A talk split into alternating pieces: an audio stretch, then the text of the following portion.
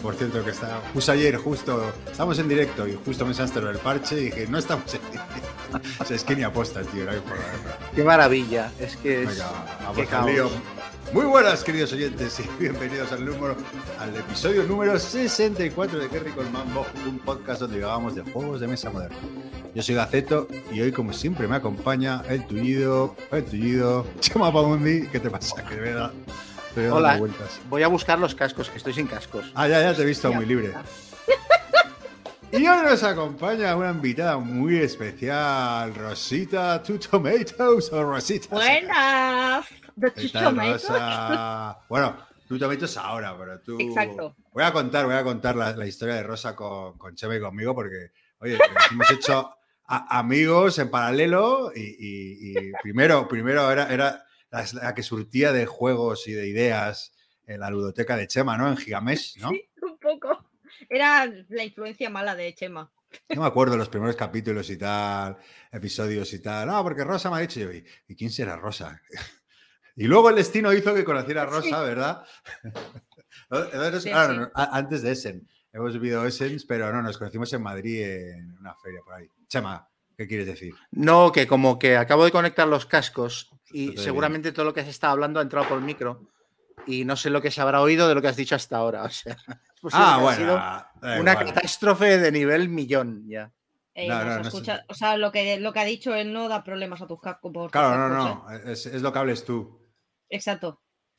Ya, o sea, pero no es que- por- Ya, pero que tecnología. como no tenía los cascos puestos, el audio que salía del ordenador entraba a través de mi micro y, y no sé qué- exactamente qué habrá pasado. Pero bueno, lo digo por si quieres volver a hacer la presentación o algo Nah, así. nah, nah, ya está. No, Lo que, lo que no sé es cómo. A ver en YouTube. Un segundo, eh, que voy a compartir el link en YouTube para avisar a alguien. Eh, a ver, con- eh, vas a ver es que se repite. Aquí ya está, ya está. Ya copio el este. Vale. Por cierto, que es la primera vez. ¿Cuántas temporadas llevamos? ¿Cuatro, tres, cuatro, cinco? Eh, no sé. ¿Ves? Eh, Eh, están tres. diciendo que se ha escuchado bien. Sí. Ah, mira. Ah, es verdad que hay público ahí. Se ha escuchado bien. Mira, Pues es la primera vez que hacemos un programa de último programa antes de vacaciones. Creo que es la primera temporada que no nos piramos en plan, ¿sabes? Sin Sí, pum. nada y- y- Bueno, retomamos. Eh, Rosa, que estamos encantados de tenerte. Que, que es una Bueno, alegría tenerte. Bueno, Chema. a ver, a ver. Chema no está tan contento, pero me da igual. Bueno, bueno. Pero bueno, Bueno, bueno. eh, eh, para quien no te conozca, haznos una intro, cuéntanos un poco de tu vida. ¿Quién eres, Rosa? Eh, ¿Quién soy? Pues yo qué sé. Yo soy una currante más eh, de este mundillo. De este mundillo. Eh, no, bueno, yo hace, pues, que hará 10 años que empecé con los juegos de mesa y tuve la gran suerte de poder entrar en una tienda a trabajar de, de esto. Y a partir de ahí, pues dije, pues, ¿por qué me voy a, me voy a quedar ahí solo? Y, y entonces, pues, decidí eh, probar suerte en el mundo editorial. De Guatemala a Guatepeor. Exacto. y así estoy. Y ahora, pues bueno, eh, trabajando en una editorial. Muy bien, muy bien. En Tutomatoes lo podemos decir, que trabajas en Tutomatoes. Y Y bueno, gracias a eso también yo te he conocido. Así que nada, estamos muy contentos de tenerte aquí. Como siempre, no hemos preparado nada. Pero bueno, eh, no sé si Chema, siempre, Rosa, empezamos con unas noticias o cotilleos que se suele preparar Chema y que espero que lo haya hecho esta vez. eh, eh, esa cara es un no. A Yo ver, tengo- Chema vale, preparándose algo. Tengo dos Chema, noticias. Chema sin parche no impone, dice por aquí. Yo te esperaba hoy con el parche. Sí, tío, o sea, qué, qué bajón. Ponte el coño, aunque, aunque ya estás viendo O sea. A mí Es me que ha da un sido poco muy- la bajona. No, no, ha sido brutal esto. Yo puse en Twitter la foto porque dije por hacer la coña y la gente se ha pensado que es que me estaba muriendo. Y no, no, me han quitado un, me han quitado un quiste del ojo, pero estuve todo el día con el ojo tapado, pero hoy ya no. Es que estoy, me miro al espejo y ni, ni veo por dónde me, me Bueno. cortaron. Ojo, que me mandaste a mí la foto sin contexto, pone broma y, y, hostia, yo, y este se ha pegado, eh, tal, claro, o sea, no, la foto no era como para no pensar que te habías muerto. Además, sin avisar, y de repente mandas una foto así, yo, hostia, la ha liado. Ha sido por la... Los por fans, la- del, los fans del Station Fall sin Exacto, pronombres me exacto. han venido a pegar. Exacto, yo ya está. Hecho un No, no, pues nada, que, que al final no, que no ha sido nada, que oye, pues mejor, ¿no? Por otro lado, pero que vamos, que no, que igual debería haber explicado algo más en, en el post de Twitter que puse, porque, bueno, a ver, es que no, no era, no era mucha cosa, era más una molestia que, y quitármelo de encima que nada. Pero bueno, qué bien. Bueno, ¿y qué, qué- pues qué- a ver, que es qué nos noticias. Tengo, tengo dos noticias. Una es que ya ha aparecido el anillo único de, de Magic carta? Museo de los Anillos. Ya ha aparecido. Ostras, eh, menos mal porque me iba a dejar una. Ya tenía el mal maletín. Ya estabas ahí. No se sabe quién la tiene, porque no ha querido hacer público el nombre ni nada. Lo único que se sabe es que la ha puesto en manos, no sé si de una, si de un bufete de abogados o de una casa de subastas, De, una, de un abogado. para que y, y escuchará ofertas superiores a un millón de dólares. Esto es lo que se sabe. O sea, Y que está en una caja fuerte. Eso es lo que se dijo. Hostia, tío. Sí. ¿Pero esto es de verdad o es de coña? No, no, no, esto es de No, verdad esto- porque, porque incluso se ha visto, se ha visto ya que la, la certificó. Y es una calidad 9 sobre 10. ¿Cómo? una aparte. calidad, no es- Eso que, que- que hay un calificador de calidad de carta. Sí, Claro. sí, ¿En serio? sí. Hombre, claro, como, como las monedas o los sellos o tal. Lo, nueva- lo nueva que está, lo. Sí, sí. ¿Así? Joder, Claro. ¿Un notario Es o que qué? una ¿Como una especie de notario? Claro. Hostia puta, tío. Si yo ya conté en un programa que hablamos de Magic que yo me vendí, yo tenía un- una Mox blanca, que era una de las cartas más caras, y yo había jugado toda la vida sin fundas, entonces estaba destrozada.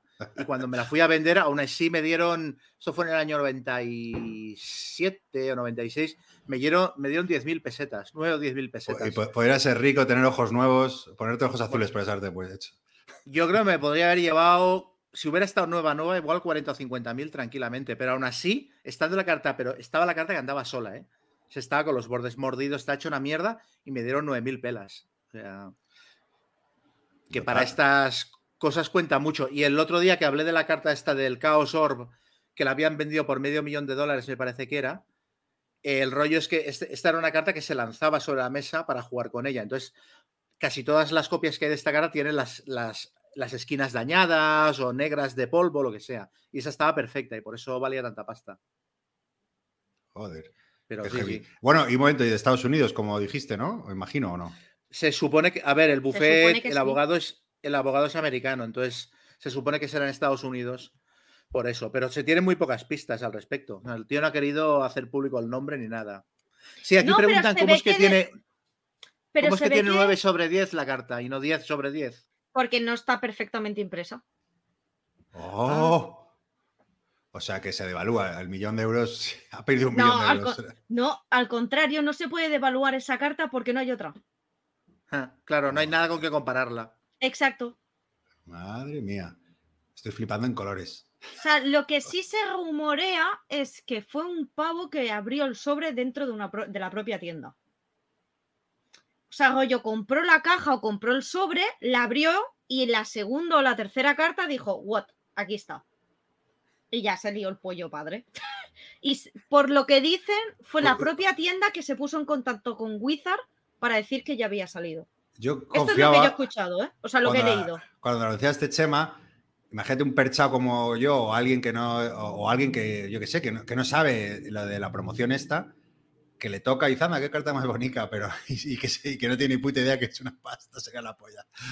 Pero no, no. En los gente- comentarios hay uno que lo dice y yo lo estaba pensando cuando leí la noticia, que a ti te atracan antes de salir de la tienda. O sea, ti te, te dan el tocomocho y te la cambian por un goblin y tú tan contento. Eh, Claro, ¿no? ahí está, ahí está. Eso me mola esa, te la cambio por tres. Sí, los colores. Hecho. No entiendo lo que pone. Qué heavy, qué heavy. No sabía, no conocía yo este submundo del Magic. Igualmente, para que te saliera, eh, yo estuve mirando una caja de eso, los sobres, y de 50 pavos no bajaba un sobre. O sea, no cualquiera se gasta 50 pavos en un sobre de Mm, ya. cartitas. Ya, ya, ya, ya. Ahora ya están a 30 euros, no os preocupéis. Los, claro, ahora están a lo que tendrían que estar porque Claro. ya no. Porque ya no hay. Es que esta, esto sí que es. No es lamentable, es normal, pero Magic se ha convertido un poco en esto. O sea, los sobres premium de coleccionista de esta colección valían 35 dólares, creo. Sí, Claro, automáticamente las tiendas los ponen a 50 o 55 porque saben que hay una carta que vale un dineral. Y en cuanto esa carta aparece, los sobres vuelven al precio de venta que debían tener, eh, que es el que había sugerido Wizards que debían tener. O sea, ya se especula de salida con estas cosas. Madre mía. Dice por aquí que qué pasa, que ya han pasado semanas que estamos desmadrados. No, al revés, si llevamos un mes sin grabar y ahora nos vamos a pasar otro mes. Pero bueno, había que apurar, había que apurar, que llegan las vacaciones. Y la otra noticia que tengo es que va, Cool Mini or Not va a hacer otro juego más de mayorías que parece que entrará dentro de la línea de eh, Blood Rage y el Ankh y el, el, de japoneses que nunca me acuerdo cómo se llama. Rising Sun. Sí. Pues uno basado en leyendas artúricas que se llama Mordred, que está ambientado, por lo visto, después de la muerte del rey Arturo, que las facciones que quedan compiten entre ellas por hacerse con el control de, Inglaterra. Y con dibujos de Adrian Smith, que es el mismo que hizo los dibujos de, de Hate, que es un tío que había trabajado para Games Workshop un ilustrador, bueno, con un estilo muy, a mí no me vuelve loco, pero tiene un estilo muy característico, muy reconocible y tiene bastante personalidad sus dibujos. Y bueno, mmm, la verdad es que no está mal, pero a mí me ha parecido un proyecto poco vistoso para lo que suele hacer Cool Mini or Not. O sea, yo lo estaba viendo. ¿Pero ha, ha salido y... la campaña ya o lo han anunciado? Eh, está a puntito de salir. Han hecho el típico ah, reminder vale. de que se va a activar la campaña en pocos días y tal. Pero no está la gente demasiado contenta. Yo entré a mirar las ilustraciones y la pinta del juego y tal. Claro, meterte en el Olin es lo típico, ya son como 400 y pico pavos. 400. Yo no sé si esto les va a funcionar. Ah, bueno, que irá con miniaturas.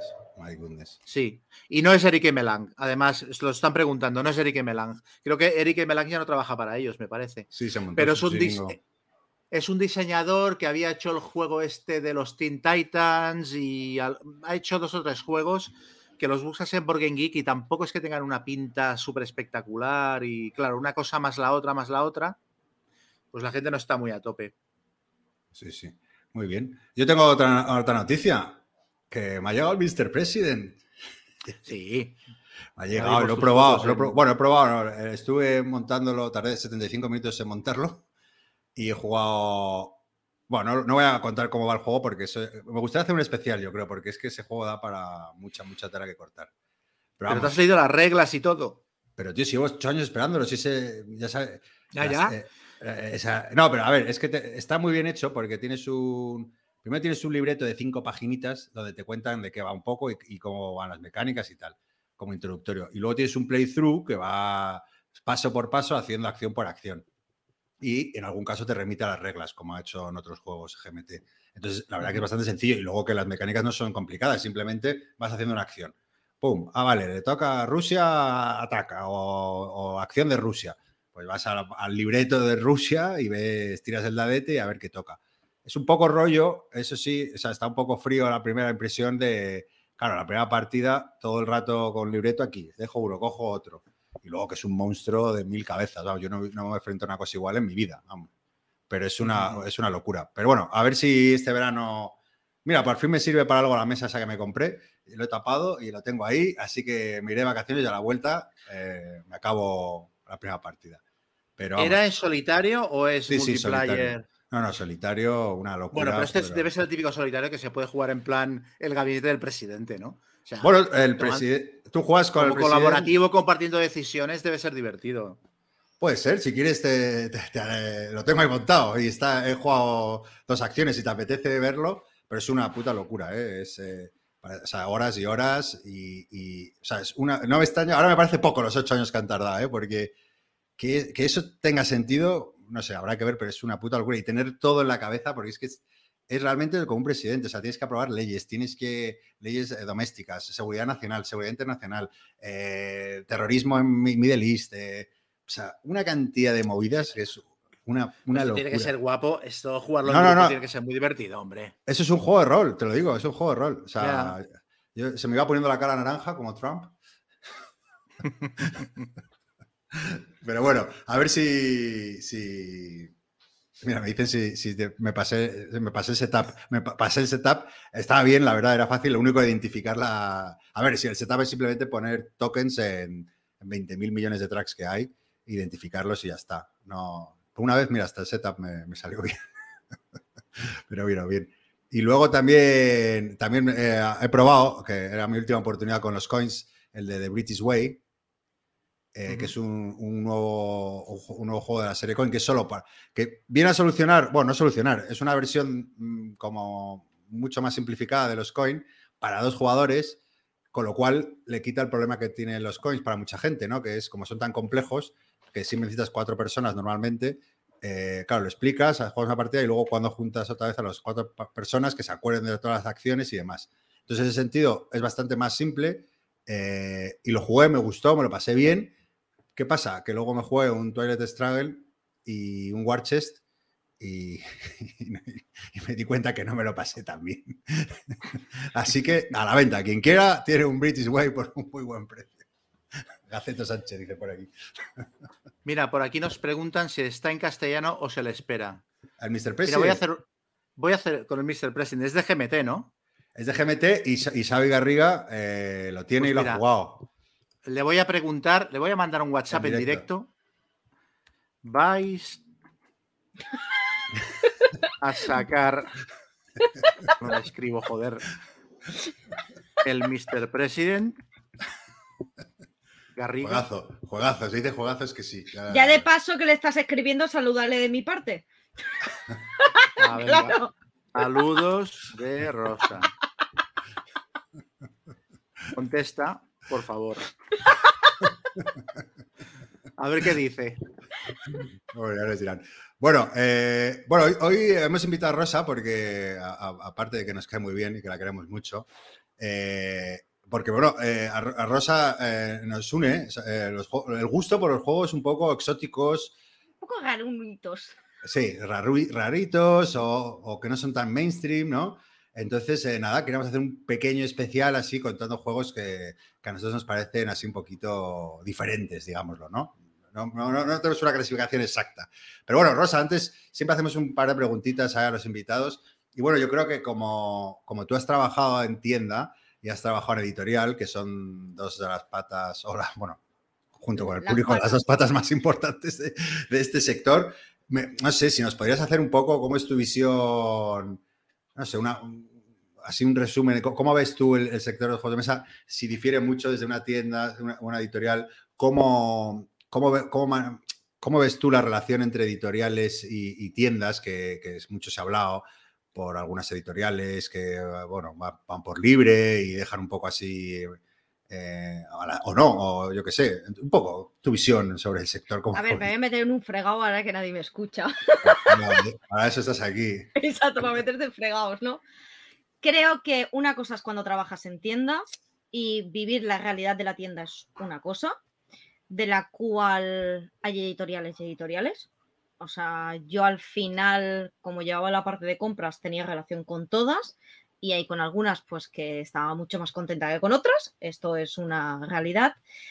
Em, pero cuando estás en la, parte, en la, parte oscura de este mundo, que es en el mundo editorial al final, porque es la parte oscura y es, creo que la parte que menos se ha mostrado, porque las tiendas sí han mostrado más un poco o se han abierto más a enseñar su modelo de negocio, cómo funcionan. Eh, las editoriales en ese aspecto creo que han sido mucho más herméticas y nos han mostrado todo eh, tanto el trabajo que hay eh, escondido dentro de, una publicación de un juego, ¿no? Entonces te cambia mucho la perspectiva.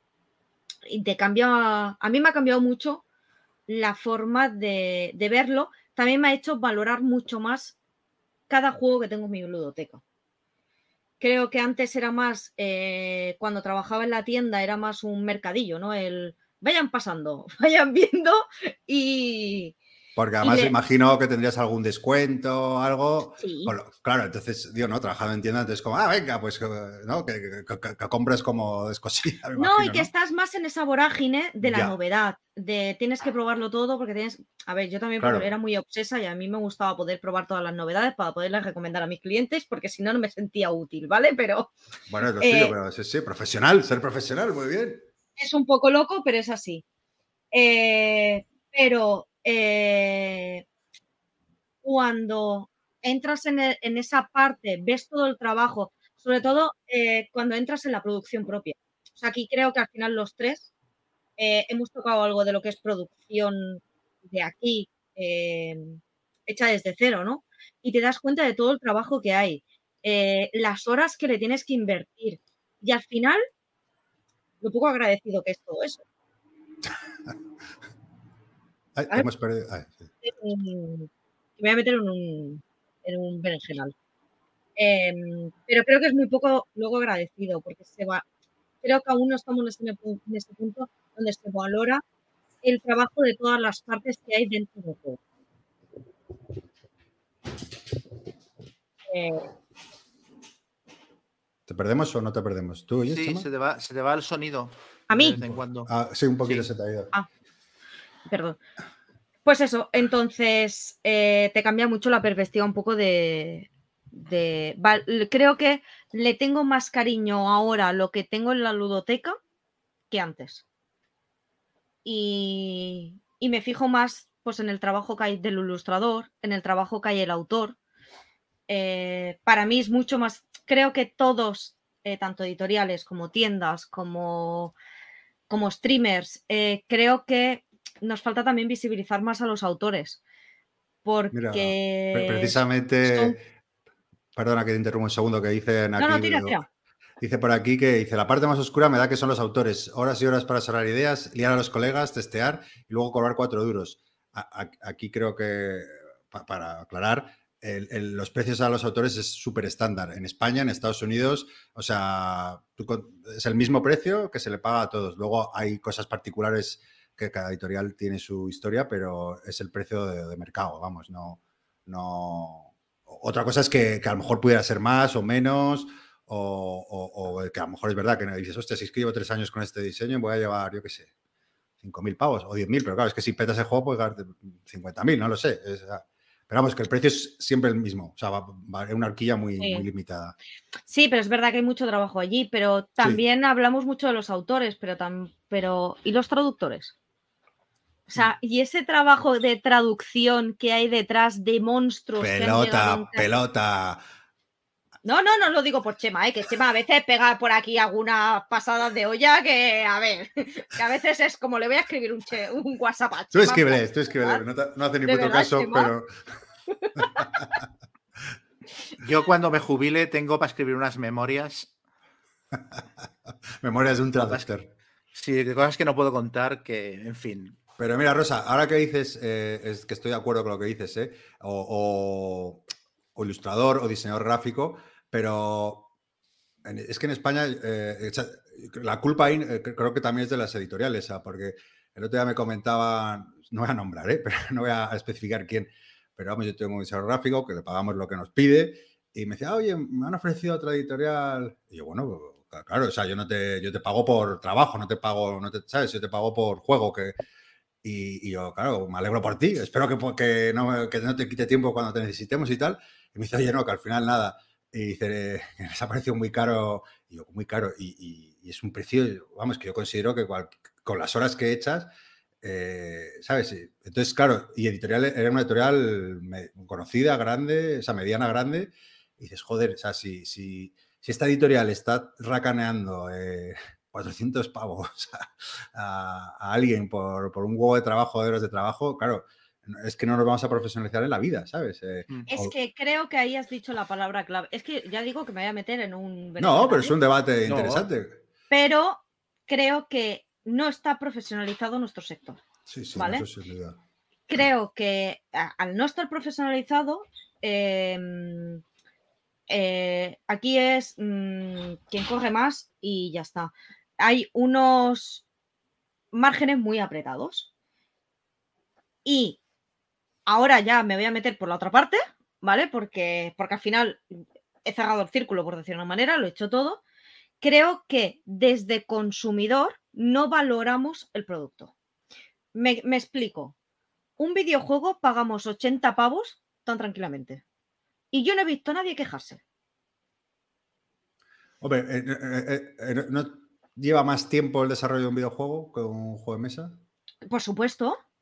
Pero lo pagas tan tranquilamente y seguramente vende millones de unidades más que un juego de mesa. Porque es así, pero se valora el curro que hay detrás. Y yo no he visto a nadie escandalizarse eh, mm, cualquier triple A hoy en día de un videojuego de 80 euros no te baja, amigo. No, no, eso, eso es así, sí. Esto es así. Y no hablemos de ediciones, historias. Aquí ahora lo queremos bonito, deluxificado y barato. No nos hemos acostumbrado a pagar por el precio que tiene el juego. Nos hemos acostumbrado a pagarlo mínimamente descontado. Por lo tanto, entre todos hemos hecho un círculo que dentro... Ojo, ¿eh? todo esto desde mi punto de vista. Hemos devaluado el producto desde el inicio. También se ha mal acostumbrado a la gente. Y de repente han subido los precios y. De todas maneras, con esto de la profesionalización, yo también querría eh, echar un poquito de agua al vino, porque, porque sectores que están súper profesionalizados está habiendo actualmente una crisis muy tocha. Por ejemplo, mira lo que está pasando en el mundo del cine, con la crisis que está habiendo en, en, las grandes producciones con los efectos especiales, que serían el equivalente al ilustrador de un juego. O sea, están mm, Marvel, DC, todas las productoras grandes, tienen trabajadores que se quejan de que están trabajando a destajo para sacar las películas a tiempo porque se están estrenando películas a un ritmo aberrante, que trabajan más horas que el reloj, que cobran muy poco y se están haciendo películas con peores efectos especiales que hace 10 años porque no da tiempo de hacerlas bien. El otro día en, en Raku, en la, en la, cadena de radio que yo escucho por las mañanas, entrevistaban a un chaval que además es, catalán, es de aquí, que ha hecho parte de la animación de la película de Spider-Man. Y el tío decía, y era un chaval súper jovencito, un chaval de veintipocos años, que aparte decía, yo es que cuando fui a ver la primera película al cine hace cinco años era un niño y flipaba y ahora estoy trabajando para ellos. El tío alucinaba. Y al mismo tiempo decía que en cuanto acabó la película se había alargado a otra productora porque había estado durante casi un año trabajando siete días a la semana, 12, 14, 15 horas al día trabajando y, y y no le había rentabilizado a nivel económico lo que había ganado respecto a, a, las horas de trabajo que le había echado a la película, ¿no? Quiero decir que los ilustradores, la gente que hace diseño gráfico y tal, siempre están mmm, infravalorados también en, en, profesiones que están muy profesionalizadas. ¿eh? Y creo que aquí estamos arrastrando en los juegos, estamos arrastrando todo lo malo sin estar profesionalizados, además. Se llama, ponte el parche, tío, que estamos perdiendo, que la gente se está quejando, tío. Solo entran para verte con el parche. que ya está bien, ya está bien, era una falsa alarma. Eh, por aquí eh, están comentando, hay gente que, está, que no está de acuerdo, hay gente que sí, eh, pues yo que sé, comparan que un libro cuesta 20 euros y también lleva mucho tiempo. Lo mismo que... digo, ¿eh? O sea, realmente en el mismo sector me meto, o sea, otros que están pobrecitos que... Eh, y sí, sí estoy metida en el mundo de los videojuegos, ¿eh? O sea, si alguien se piensa que no, sí, sí estoy metida. O sea, dentro de los juegos de mesa también, eh, la silla. también es friki, 100% friki. Le da todos los yo palos sí, del. Yo sí que creo que la gente se queja, ¿eh? Yo creo, no sé en el mundo de los videojuegos porque no lo conozco, pero... En, sí se en, quejan, en, pero, pero pasas el... por caja, ¿no? Ah, bueno, claro, o sea, pero esto es como es que las plataformas es con lo de Netflix como... y tal, la gente sigue pagando y se queja, y el precio del cine, que caro, no sé qué, tal. O sea... Mira, aquí dicen una cosa interesante si el videojuego tiene una distribución más barata, que no tengo ni idea. Sí, claro. Es que cuenta que si te lo compras online. Ah, bueno, claro, y te lo puedes descargar eh, directamente ahora, claro. Y posiblemente, y a veces pagas 10 euros menos que en físico, ¿eh? Sí, sí, no, no, te viene en oferta, es verdad, claro, claro. Se me había olvidado eso que te lo puedes descargar. O sea, que al final es eso, o sea, yo qué sé, el diablo. Es que voy a poner el gran ejemplo porque es verdad que de esto. Oye, 100 pavos valía la anticipada. ¿Cuánta gente ha pasado por caja? Millones. Millones por anticipar, por jugar cuatro días antes. Y hemos pasado por. Y, y, es un pastón, vale, y el pase de batalla y su puñetera madre, ¿no? Pero que al final eh, todo, la vida se ha encarecido, todo. Pero es una industria que creo que está más profesionalizada. No, eso y, sin duda. Eso sí. Y que al final. Eh, y se valora muchísimo más. Entonces. Pagar más para cagarse la puta antes. Correcto. Sí, mira, mira Cyberpunk, el, el, juego de, el videojuego de Cyberpunk. Hostia, bueno, pero es que se, se me manda muchas cagadas. Eh, ¿no? pero, pero aún, aún sacan DLCs, ¿eh? Ojo. Sí. Aún sigas pagando más. Ay, ay, ay. No, pero eso digo, pero que creo que es conflictivo lo que digo, ¿eh? No, Pero es un, final... una opinión además de alguien que, que, está al otro lado y que, y que conoce, que, que muchos, o sea, muchas veces la, los, los, usuarios de juegos de mesa, pues a, a, mí me sorprende con ¿no? la, la, potestad con la que hablan de, una, de cosas cuando no conocen realmente lo que... O sea, tú te metes a un chat de Telegram y dices, madre mía, pero si es que no, no sabéis de lo que estáis hablando, ¿sabes? Eh, y, y, y bueno, es normal, ¿sabes? Yo también lo hago, ¿eh? Digo, y en, en otras cosas, pero, pero claro, a veces hay que tener cierta empatía o, o pensar, bueno, a lo mejor las cosas no son, o sea, tienen un porqué, ¿no? Es Mira, un al hilo poco de eso. esto, Sí, dime. Al hilo de esto te quería preguntar una cosa. Me, me encontré otro día un artículo Mm. que eh, eh, explicaba 10 cosas eh, que, o sea, 10 detalles que demuestran la calidad de un juego de mesa. Adiós, Gaceto.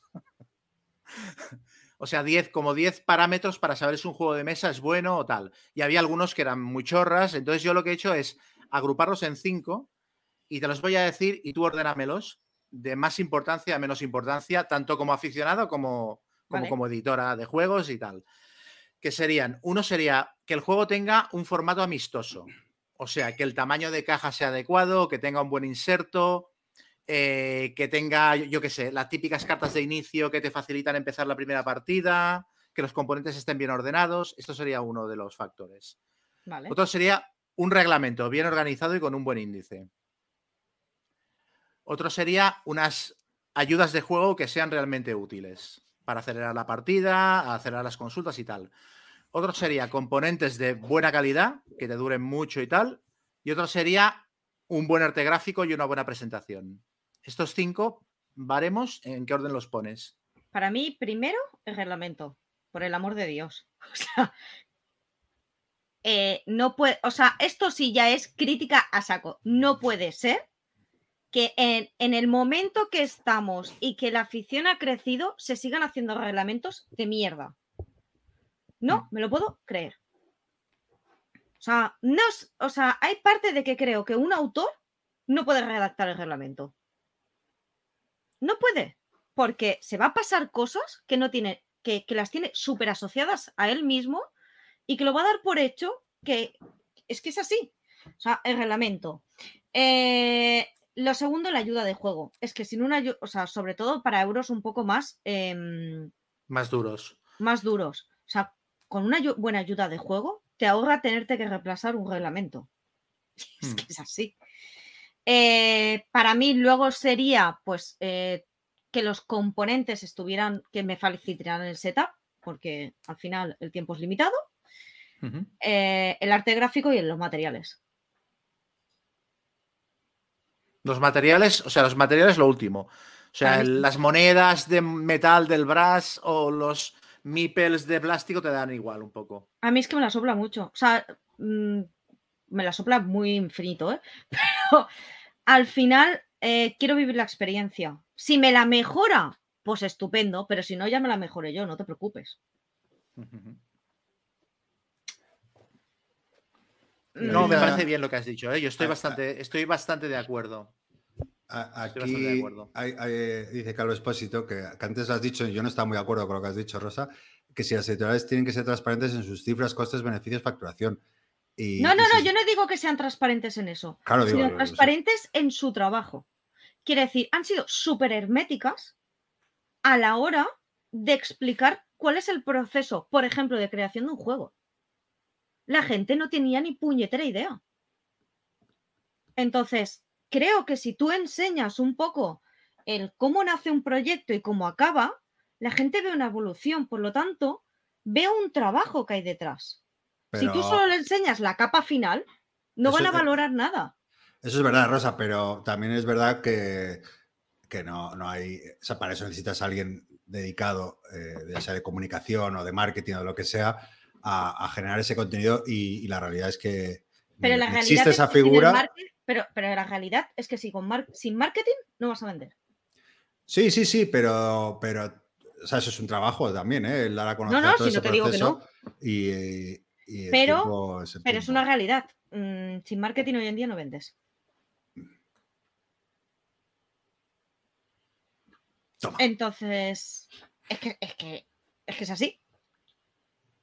Esto da Mm. para. Sí, sí, no, no sé.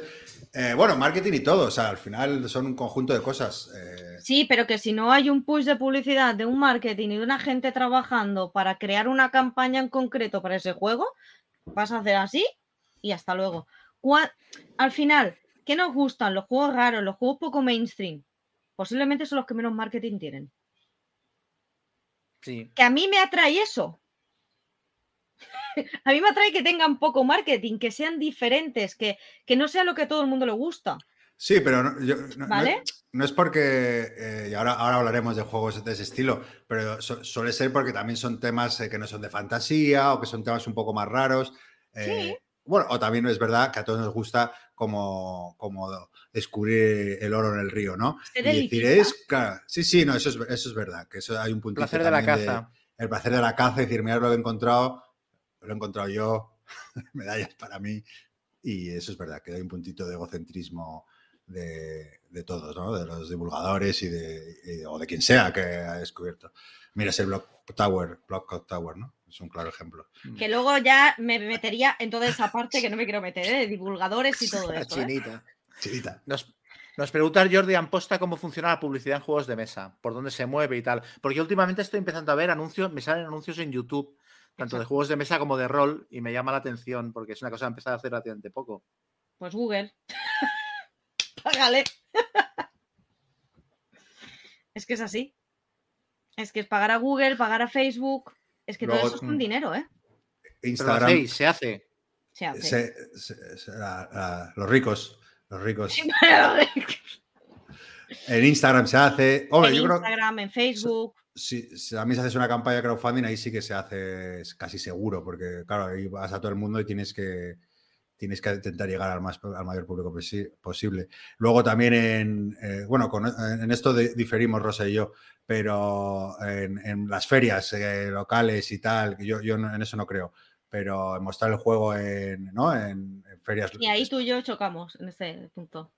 No, pero no, yo por, es que no creo. Pero bueno, es, es otro, es- evidentemente estás dando a conocer eh, tu juego a, a gente que no conoce, redes sociales, eh, orgánico, digo, de manera orgánica, generando contenido en tu web, eh, bueno, pues como cualquier otro producto, ¿no?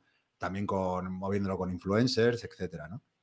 Mira, pregunta por aquí cuántos juegos habrá la marea de estrenos, que eso también, que eso Es son que es un conjunto de muchos factores, ¿no? No hay una causa eh, exacta, ¿no? Pero, pero claro, eh, bueno, tú que has trabajado en tienda, eh, no sé si te vio la época esta de, de- de vorágine de, estrenos cada semana. Pero es que ya no es que me llegó la vorágine, es que nosotros teníamos una pizarra donde poníamos las novedades de cada semana. Llegó un momento que ni haciendo la letra pequeña nos llegaba a hacer la pizarra. ¿Qué es Facebook? Preguntan por aquí. Somos muy viejos ya. Eh, que no te llegaba a hacer la... Ya, ya, ya, es que es muy loco, claro. Es que era loquísimo, es que es como, o sea, yo no puedo seguir el ritmo como tendero. Pero Y- dos, es que el cliente tampoco. No, Tenía no, otra- es imposible. Imposible. Es No, no, imposible. imposible. Bueno, decía por ahí un poco más arriba de mi sud que, que, claro, que, que los que se quejan son pocos, que realmente un, un usuario, o sea, un comprador normal se compraría un juego al mes y chimpún, que eso sería lo normal. Pero, pero claro, sí es verdad que los que somos, estamos muy metidos en esto, eh, estamos un poco alocados, ¿no? Con jugar, jugar, jugar, probar, tirar, tirar y tal, y pues un poco. Pero te, creo que también hemos entrado en ese punto de que los usamos de... de es- los juegos son de usar y tirar. Sí, sí, Lo total. cojo, lo total. juego y lo tiro. Bueno, pero lo todo en la vida, ¿no? La- las series, a ver, esta serie, pues yo sé. Sí, que porque estamos en ese mundo frenético, todo a- de, de así, y creo que no, no saboreamos las cosas, no, no No, las, ¿cu- ¿Cuánto? no las sé, valoramos. Es como la música. Estoy hablando también, muy ¿no? abuela, abuela cebolleta, ¿eh? No, Pero- no, somos los tres No, no. Pero también es que eh, eh, está cambiando el mundo y nosotros empezamos ya hasta a quedarnos atrás, también hay que decirlo. O sea, hoy comentaba yo a raíz de, de la película nueva de Indiana Jones, ya se considera un fracaso. O sea, es una Sí. película que lleva, lleva cuatro días. días estrenada. Es ya se considera un fracaso porque el primer fin de semana ha recaudado, me parece que eran, no sé si eran 70 millones por debajo de lo que de las previsiones, pero déjala, déjala que respire un poco. Claro, es que estamos en, una, estamos en un mundo en el que la gente consume ocio por streaming, por plataformas, por de mil maneras. Ya no es lo de antes. Entonces no puedes centrarte en la recaudación Mm. del primer fin de semana porque mucha gente la va a ver el segundo fin de semana o se va a esperar a plataformas o lo que Sí, sea. sí. Te tienes que esperar a hacer un global. ¿Sabes? Y-. Y, en muchas cosas funcionamos así. Y con los juegos de mesa también pasa. Que si ha salido hace dos meses y nadie ha hablado de él, ya es muy difícil que ese juego se recupere y lo coja un.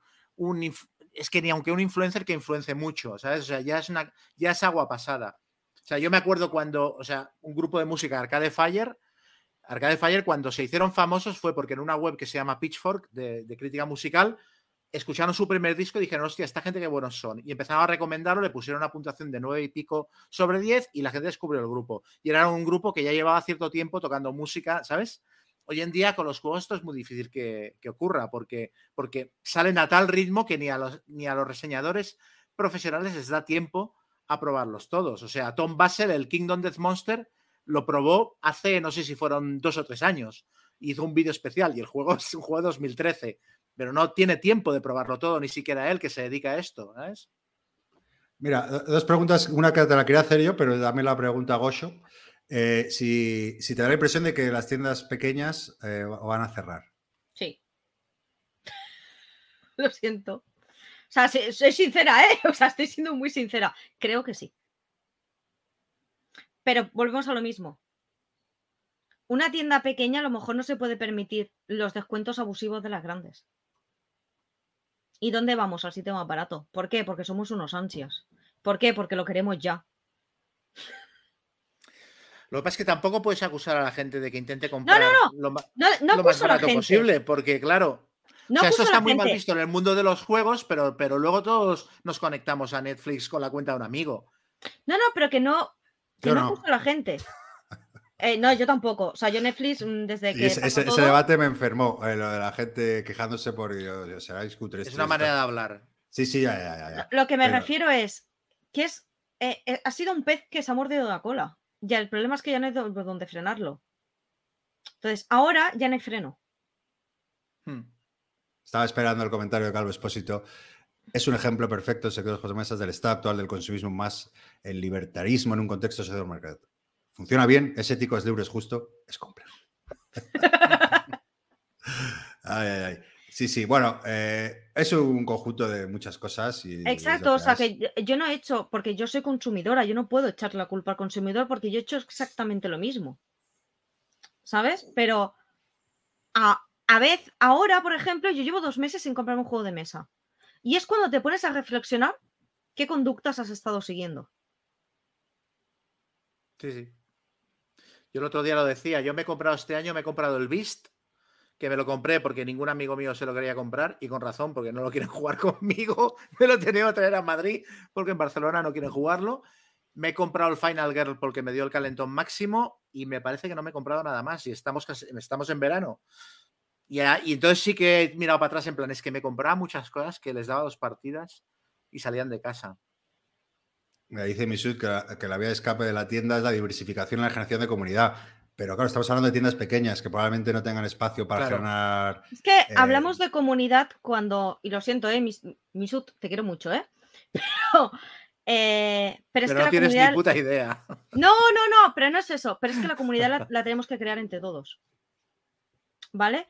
Y aquí, tanto por la parte editorial, como la parte de consumidor, como la parte de influencers, ¿vale? Eh, creo que tenemos que hacer más trabajo de divulgación y menos de reseñador. Otra cosa que mm, después de unos meses de calma de esto, reflexionas. Y es verdad que nosotros no divulgamos, eh, la mayoría de canales no son divulgadores de los juegos de mesa, sino te vienen a reseñar un juego de mesa. Me estoy metiendo unos charcos hoy. No, no, me matas. Estás, estás, mejor que nunca, Rosa. Por eso te hemos traído. Pero a ver, es que esto también es un concepto de que, de que la, afición es una especie de casa de todos, armoniosa y tal, que yo tampoco lo acabo de ver. Quiero decir, ¿por qué un, un, reseñador o alguien que abra un canal le tiene que hacer el trabajo a las editoriales? Es que las editoriales también... Exacto. Viven muy cómodas, en plan, ah, pues no pasa nada. O sea, ya les va bien que no estén profesionalizados los medios, porque tienen a la gente, les van tantos jueguitos y les hacen reseñas positivas y estas mierdas, ¿no? Pero si, estoy totalmente de acuerdo. Pero si todos al final nos gusta mucho. Y aquí no lo ha pasado, porque creo que nos ha pasado a todos, de que empiezas en esta afición y vas a casa de cualquiera y te llevan mínimo tres jueguitos. Hmm. Y los quieren meter hasta, hasta en la sopa, los metes. Porque es así. Y en vez de. Mm, creo que hablamos muy poco, muchas veces, de lo, de lo positivo que puede tener un juego de mesa. ¿vale? Y de, que al final vivimos en un mundo donde el contacto físico cada vez hay menos. Y eso, eh, el, juego de mesa hace que, te, que muchas veces te, mm, te juntes. Eh, a gente con enfermedades mentales, posiblemente el juego de mesa vaya muy bien. O sea, tiene muchísimas cosas, tiene muchas cosas positivas. Pero solo nos centramos en la mecánica de la A a la B. No sé si me estoy explicando, ¿eh? Bueno, a ver, hay canales también que destacan La las, BJ. las virtudes educativas o... Exacto, pero nos vamos a la educación de los niños. Fin. Bueno, pero... A ver, sí, pero eh, lo que dices tú es muy bien, pero tampoco da mucho de sí. Ese, ese tema, ah, sí, son buenos para, pues eso, lo que dices tú, para, para gente que, o, se siente- o sea, que tiene cualquier tipo de enfermedad mental o que sea, que ayuda, por supuesto, pero... Vale, segundo capítulo, ¿qué, qué hablas? O sea, no, no, no, no creo que dé tanto de sí para este chico. Al Da final, muchísimo- creo que da mucho más de sí de lo que nos podemos creer. El problema es que nos hemos centrado en el ABJ y nos hemos centrado en... Es para divertirte, pero también es un momento para abstraerte. También es un momento donde con ciertos juegos puedes ganar más memoria, por lo tanto puedes llegar a perder. Trabajas la memoria de una manera eh, diferente. Creo que te... A ver, ahora os voy a decir una gilipollas y os va a parecer a todos, ¿vale? Pero curiosamente estoy rodeada de yo y otras personas donde tenemos enfermedades. ¿Vale? Y curiosamente, un chico que es ciego. Ya hasta que no me... O sea, no es ciego del todo, ¿vale? Casi ciego. Em, yo hasta que no me he sentado a jugar con él, no me he dado cuenta de las limitaciones que hay.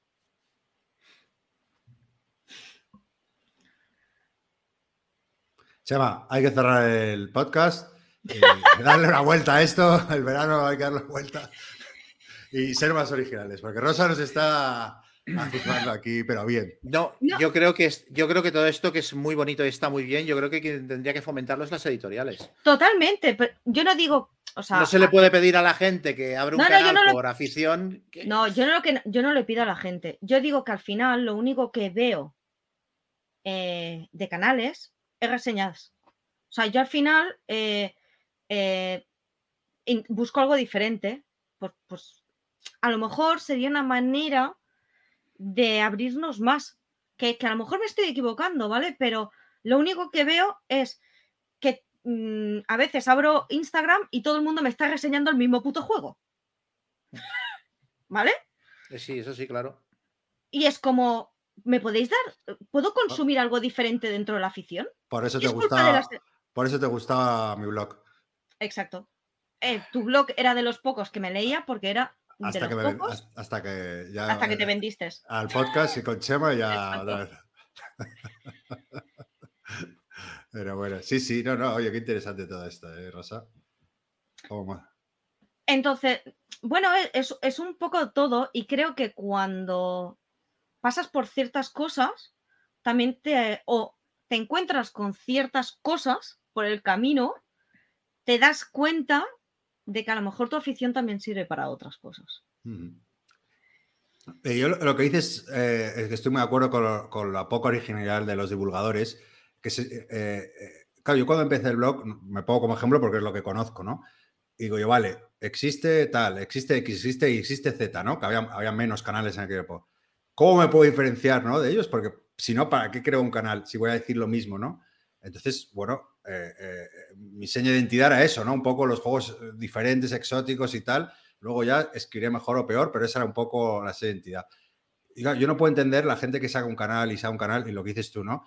Y reseña el juego de tal, porque, o sea, ¿para qué tienes un canal si, si no vas a decir nada diferente? Si no tienes ni- ninguna cualidad excepcional, me refiero, que como, como Mm. casi toda la gente del mundo, ¿no? Digo, si no eres realmente bueno, coño, diferenciate con algo, con- ¿no? Pero al final, eh, en eso estoy de acuerdo. Yo siempre soy muy crítico con la divulgación en España por, por, por la escasa originalidad. No, y ojo, eh, que no estoy diciendo que no haya gente que comunique bien. Hay gente muy buena y hay gente que me gusta mucho, ¿eh? Pero al final es como... pero previsible me- como. Me canso, me canso exactamente de que todos me ofrecéis lo mismo. Mm, ya está. Sí. Entonces, a eso es lo que me refiero con, vale, nos hemos centrado en que los juegos de, vale, son para divertirse, vale, pero también creo que puede haber una parte de divulgación eh, para otros canales de las cuales a lo mejor puedes abrir un mercado que desconoce este mundo. Ahí es donde yo quería ir. Eh, lógicamente, cada uno lo hace por lo que quieres, pero creo que a veces nos olvidamos de ciertas cosas. No sé, eh, ¿será que vengo de, de un momento espiritual? ¿Sabes? Yo qué sé. Es, Eh, es que a mí me parece que el nivel, el nivel medio no es precisamente alto. Por decirlo de manera educada. exacto. A ver, yo tam- tampoco soy nadie para juzgar, porque yo también puedo, habrá quien dirá que yo lo que hago es mierda pura. Pero eh, poniéndonos todos en el mismo saco, a mí me parece que no estamos para tirar cohetes, no estamos para pedir un sueldo, ¿sabes? Ni, ni para hacer exigencias. mm, Claro, es que ahí voy, que muchas veces, ah, eh, claro, eh, primero que se vea mal monetizar, pero claro, monetizas si eres bueno. Esa es que, eh, ¿Con qué cara Claro. pides dinero a la gente si estás, eh, sabes, no sé, no, no- no aportas nada, yo qué sé, algo excepcional, ¿no? Bueno, ojo, que si luego la gente paga ya ella, ¿no? Pero, No, no, claro. sí, sí. pero no sé. Bueno, sí, sí. Calvo, Bueno. no estoy contigo de acuerdo que con divulgación no vas a conseguir likes y suscriptores. Puedes hacer divulgación divertida y que a la gente le guste. O sea, eh, es así. Bueno, y, a- y se puede hablar de temas tú- más tú serios. puedes ser popular hablando de Mm. temas muchísimo más serios o, Sí. o- y- o tomándotelo de una manera diferente. Bueno, a- a- los ejemplos están en TikTok, ¿no? Que hay, gente, hay, hay mogollón de gente joven con mucho talento y con muchas dotes comunicativas que habla de cosas serias y yo al principio pensé, tenía mis prejuicios, pensé que era solo bailecitos y si rascas un poco hay cosas muy chulas. Hay cosas muy chulas en TikTok sí, sí. y se visibilizan cosas gracias a TikTok que hasta ahora posiblemente no se hayan. TikTok, Instagram, muchísimas cosas que hasta ahora no se habían visibilizado. Mira, hay uno que dice que el mejor podcast es el de las serpientes y no se hagan capítulos nuevos, lamentable. Pues mira, el, el- este viernes grabamos el último capítulo, Chavillo. Yo me voy de No vacaciones. ¿eh? paso de subirlo. O sea, No, no, ya, ya me las arreglaré. no, no, bueno, te, me llevo el ordenador, podés subirlo, que tardo dos minutos. Oye, vamos a hablar un poco de juegos Venga, raros, ¿no? pues. Lo siento, lo 50 siento, lo minutos. siento. Ha sido mi No, culpa. no, si, si estaba No, no, interesante y además ha generado ahí también con el público pues preguntas y demás, así que guay. Venga, Rosa, eh, bueno, vamos a hablar un poquito de, de juegos rarunos, exóticos, desconocidos o como quieras llamarlo. ¿Qué nos traes? Cuéntanos. empieza A ver, os iba a traer uno, pero he pensado, el cabrón de Chema, he visto que ha colgado una foto esta semana. Digo, esto es que le ha refrescado las reglas para hablar él. Y he dicho, pues no te lo traigo, amigo. Dice uno, ahora, ahora sí a reseñar juegos.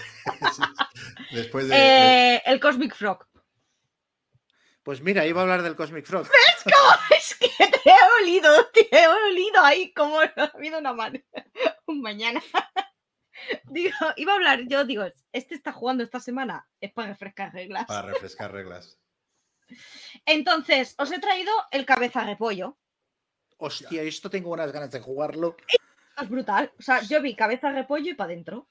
Hostia puta. Es Qué muy difícil de encontrar este juego. Yo llevo ¿Ah, sí? buscándolo un año y pico. Se salió por Kickstarter, ¿no? Salió por Kickstarter. Mi, mi copia es de Kickstarter. Bueno, ¿cómo se llama el juego? Eh, espera, eh, que a ver si soy capaz de decirlo. Cabbage Head Gardens. Esa Garden. cabe- cabeza de repollo. ah. La cabeza repollo, correcto. El jardín del señor Cabeza Repollo. Exacto. Eh, en Essen estaba, si no me equivoco. Porque ya que tienes a alguien que va a Essen, ahí te lo dejo. Aunque por tu culpa, Vale. el Shibuya y Tarkana estuve dos años buscándolo. bueno, aquí cada uno tiene lo suyo. Exacto. ¿Quién, y- Va. quién te dio un regalito en ese, eh? ¿Quién se fue a un stand a buscarte un jueguito que querías? Pues lo iba, lo iba a reseñar, ¿eh? porque ese juego me gusta mucho. ¿eh? Es de los que más he jugado últimamente. ¿eh? Claro. Es más, iba a decir que me lo habías dado tú. Venga, dale ahí, Rosa. Pues básicamente se puede jugar en solitario o a dos jugadores, ¿vale? Eh, tengo que decir que este juego en solitario no lo he jugado, aunque sé que todo el mundo dice que es mejor en solitario, ¿vale? Pero siempre que me pongo a jugar, mi pareja quiere jugarlo, por lo tanto ya lo hemos liado, siempre lo he jugado. ¿Vale? Es un set collection de verduras, ¿vale? Entonces, al principio de la partida lo que tienes que hacer es poner unos vecinos, ¿vale? Que tienen cabezas de verduras, que es maravilloso. es espectacular. Y cada uno hace una cosa diferente. ¿Vale? Tú tienes que hacer un set collection eh, en la mesa, ¿vale? Con las verduras que van saliendo. El problema es que cada X tokens que salen de cada uno de los vecinos, ¿vale? Por decir una manera, te putean tu, huerto. ¿vale? Entonces, claro, por mucho que tú tengas un control de ir colocando las cartas para poderlas puntuar, luego vienen los pero ahí tiene un punto de push your luck, ¿vale? De fuerzo a que salga ese token de verdura y entonces active la habilidad y me fastidie. Bueno, pues, pues puede ser. ¿vale? Es un juego súper rapidito, de 15 a 20 minutos. A mí me mola por eso, porque es como comer pipas. Lo juego, eh, me lo paso bien. El arte es horrendo, pero me encanta. Eh, a mí me eh, mola. a, mí me, a mí me flipa. O sea, sé que la gente dirá, qué cosa más fea, pero a mí me encanta. y ya está, es que no tiene más. O sea, es un set collection. Tienes que montarle que tienes diferentes estructuras de montar las verduras. También, pues, si te la quieres jugar a hacer una puntuación más alta, pues tendrás que esperar a ver si salen las cartas o no. Es que no tiene más. Pero es muy, chulo. Muy bien, muy bien. Venga, pues yo continúo con otro que tampoco, que también es un juego muy sencillito, que se, bueno, ya sabéis de mi amor por los perros, eh, y este se llama Agility, es un, juego del, mismo autor del Fungi, no sé si os suena el Fungi, un juego de setitas para los jugadores, pues bueno, este es otro, un juego para, para dos también exclusivo, donde, bueno, tenéis que adaptar tres perritos y entrenarlos ¿no? en diferentes circuitos de agilidad. Sabéis que los agility son estos circuitos de agilidad en el cual cuando lleva a mi perro se queda tieso y no, no consigue ni que pase ni por el tubo ni nada. Pero bueno, básicamente eh, tiene una, mecánica muy de rondel muy chula, ¿no? Que tú, tú juegas tienes una mano de cartas y juegas una carta para ver cuántos te desplazas por el, por el rondel el rondel te va a dar, eh, bueno, una, acción y luego también te da unos tipos de recurso. Con esos recursos, pues puedes adoptar un perrito y, cuando adoptas el perrito, pues ya lo puedes meter en un, en agility de estos, ¿no? La gracia es que hay, diferentes, hay como seis eh, terrenos de agility y, bueno, cada uno con diferentes recursos y con diferentes dificultades. Y bueno, pues esto es el primero que llega, pues lo metes el más fácil o más difícil, lo demás. Y también eh, un set collection de, recursitos y demás, una cosa muy sencillita y, muy majete. Es un juego para los amantes de los perros, lo recomiendo. Ahora, ahora hay muchos más, pero en aquella época cuando salió, yo creo que era el primer juego de, perros que, tuve, porque eso he tenido casi todos. y, este me gusta. Y bueno, he de decir que para hacer la selección. Eh, claro, tenía una lista enorme, ¿no? Pero entonces digo, bueno, la voy a limitar a, juegos que tenga eh, y, así, ¿no? O sea, para decir, bueno, que, han aguantado con el tiempo. Este tampoco es el juego que va a cambiar tu vida, pero si te gustan los juegos parados, si te gustan los perritos, está muy simpático. ¿Lo conocíais, Agility? No. Esa, es, esa era la idea. ¿De cuándo es? ¿De qué año es, más o menos? Eh, no sé, será cinco añitos, seis añitos. Creo que lo, pillé por un Kickstarter. Es que Kickstarter es la caña para esto. Sí, para eso es verdad que. Ahora también tengo que decir que tenemos un amigo que también le gustan las marcianadas y me ha metido unos goles. Ah, pero claro. Eh, para, encontrar la pepita de oro te tienen que picar pirañas. hay, que, hay, que, meterse en el barro. Te comes mucho. 2017, mira, pues eso, 5, 6 años. 2016, 16. Te tienes que comer mierda también para, para encontrar. Guay, me, me comí unas mierdas muy gordas, ¿eh? Sí, yo también. Ahora, ahora soy un poquito. Ahora, no, es que me haya vendido Rosa, pero es que, claro, me he comido tantas que, bueno, voy a mirar un poquito más antes de lanzarme al río. Chema, ¿tú qué te traes? Bueno, pues para empezar, yo quería, como ya lo ha dicho Rosa, yo quería hablar del Cosmic Frog, o sea, quería volver a poner en valor el Cosmic Frog, que en realidad es como la tercera vez que hablo de él en este podcast. Pero no has dicho quién te calentó para comprártelo, ¿no? es que, es que no me lo compré. No, ya no, sé que no te lo, compraste. Lo robó, lo robó. Lo robé. Lo robé, lo robé. Es que entró, entró un amigo común, Sergio, lo trajo un día a casa, lo jugamos y dijo, creo que me lo vendo. Y le dije, eh, por encima de mi cadáver. O sea, esto, tú no sales de casa con el juego, o sale el juego o sales tú, pero los dos a la vez no a ver, es que esa remesa de Cosmic Frog, creo que salió uno a la venta. Sí, sí, sí. De que os llegaron tres a la tienda y se vendió tres o cuatro y os comprasteis todos vosotros. Nosotros. Y salió uno a la venta. sí, sí, sí, fue, fue brutal. Luego, eh, Keka le hizo tanta gracia al juego que se lo compró. O sea que yo en realidad tengo un Cosmic Frog en Barcelona y el de Keka en Madrid. O sea, es guay porque tenemos dos entre, entre ambos. Y, y ahora el juego volverá a estar disponible, se supone, porque sacan una expansión. Sí, y porque lo saca tu Tomatoes en castellano. ¡Ojo! ¿Ah, sí? ¿En serio? ¿Exclusiva o ya se sabía esto? Ya sí sabía, pero os había hablado No poco, tenía ni idea. Hostia, Sí. pero esto es una maravilla. Claro, Qué guay. ¿Para cuándo? creo que para este año si todo iba bien. Hostia, pues me parece, me parece el notición. Y, y nosotros Me somos un podcast anodino y como, y como el resto. Así que mándanos copia.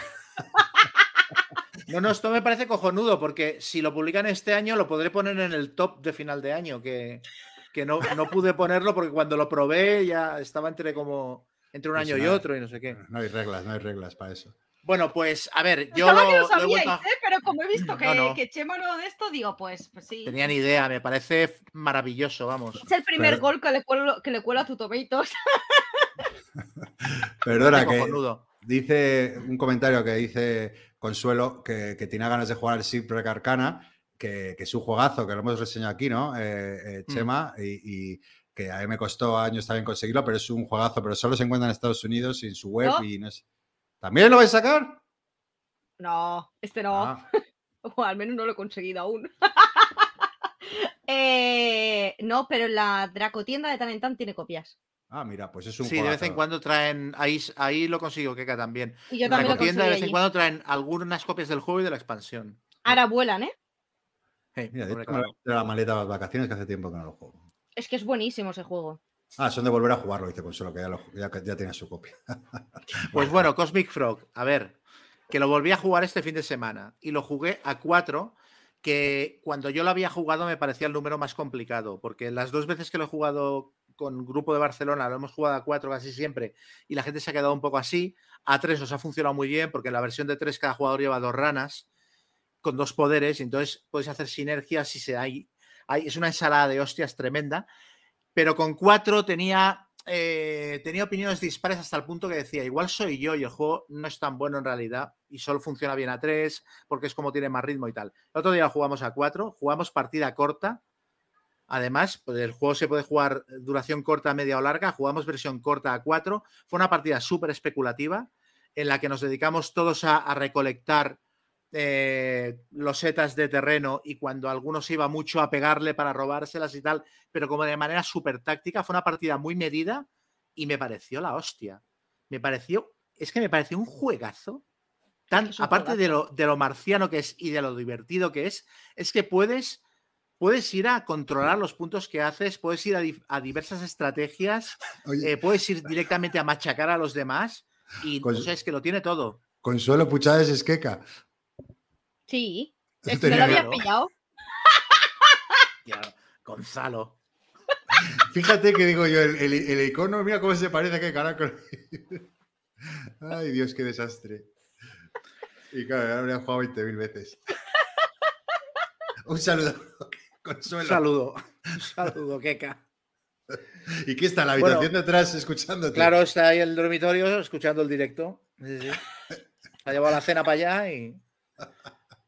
Nada, pues yo en realidad es que el Cosmic Frog ya lo reseñé. Solo quería decir que sale una expansión ahora y que, y que me pareció la hostia a cuatro. O sea, ya me despejó todas las dudas que tenía. O sea, es uno de mis juegos favoritos ya. Porque tiene punto de Eurogame, pero luego tiene un punto Ameritrash de pegarte y de caos que no controlas, pero es un caos que puedes intentar gestionar. O sea, ¿sabes? Hay mutaciones, caen meteoritos, te pasa de todo, pero tú tienes agencia para decir, bueno, ¿sabes?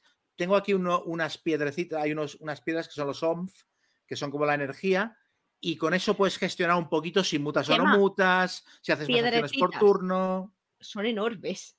Bueno, sí, son unos tochos Son unos Sí, sí, de se pueden usar como arma arrojadiza.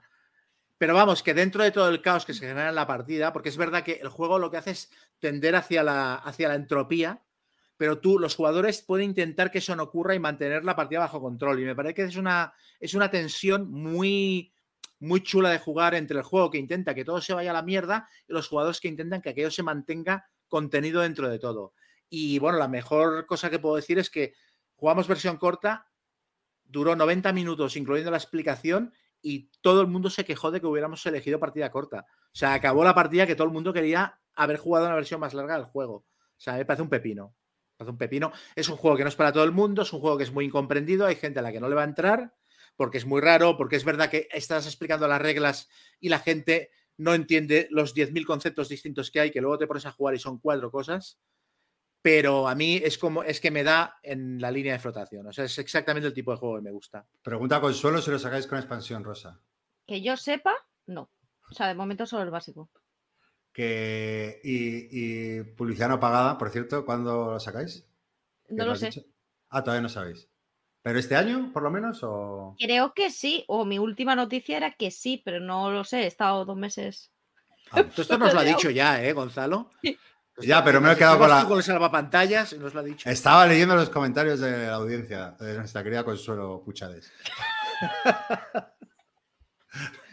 Pues eso, Cosmic Frog, tú. Ya está. A ver si lo juego un día. Eh, bueno. Rosa, ¿qué más nos traes? Yo os voy a traer un juego pequeñito, porque últimamente es lo único que juego, para que no vamos a engañar, eh, que se llama Control. Que no sé si os suena. ¿No? No es la marca, o sea, como la marca de preservativos, pero en juegos, ¿vale? A ver, Control. Es un juego para dos, es de As- Asmadi, si no me equivoco. La, la edición es chulísima, es una caja negra pequeñita, es precioso. Eh, básicamente es un juego para dos jugadores. En Ah, qué bonita. principio es de 2 a 4, ¿vale? Pero yo creo que es un juego para dos, ¿vale? Donde básicamente tienes que intentar conseguir eh, que las cartas sumando den 21, ¿vale? Ya que las cartas, si no me equivoco, eran del 1 al 10, ¿vale?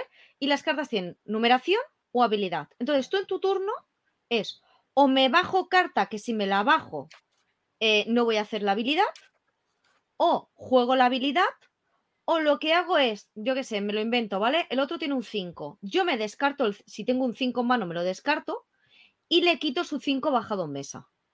¿Vale? Entonces, todo el rato es una estira de floja entre otro jugador para que el otro no consiga ah, que sus cartas sumen 21 o más y poderlo hacer tú. ¿Dónde está lo chulo? Que las cartas con número bajo, las habilidades son bastante mierder, ¿vale? Pero las cartas con un número alto, las habilidades son muy potentes. Entonces, tienes que medir si te merece más la pena bajarte un 10, ¿vale? Que usar la habilidad del 10. Entonces, es- tiene ese punto continuo de, de equilibrio que a mí me parece chulísimo el juego. A todo el mundo, es verdad que es un juego que he regalado muchísimo y a la gente que se lo regala me decía, ¿y esta maravilla? Digo, Me pues acuerdo. Este juego lo- lo- en su día me llamó la atención, no había stock y luego se me olvidó y ahora me lo has recordado.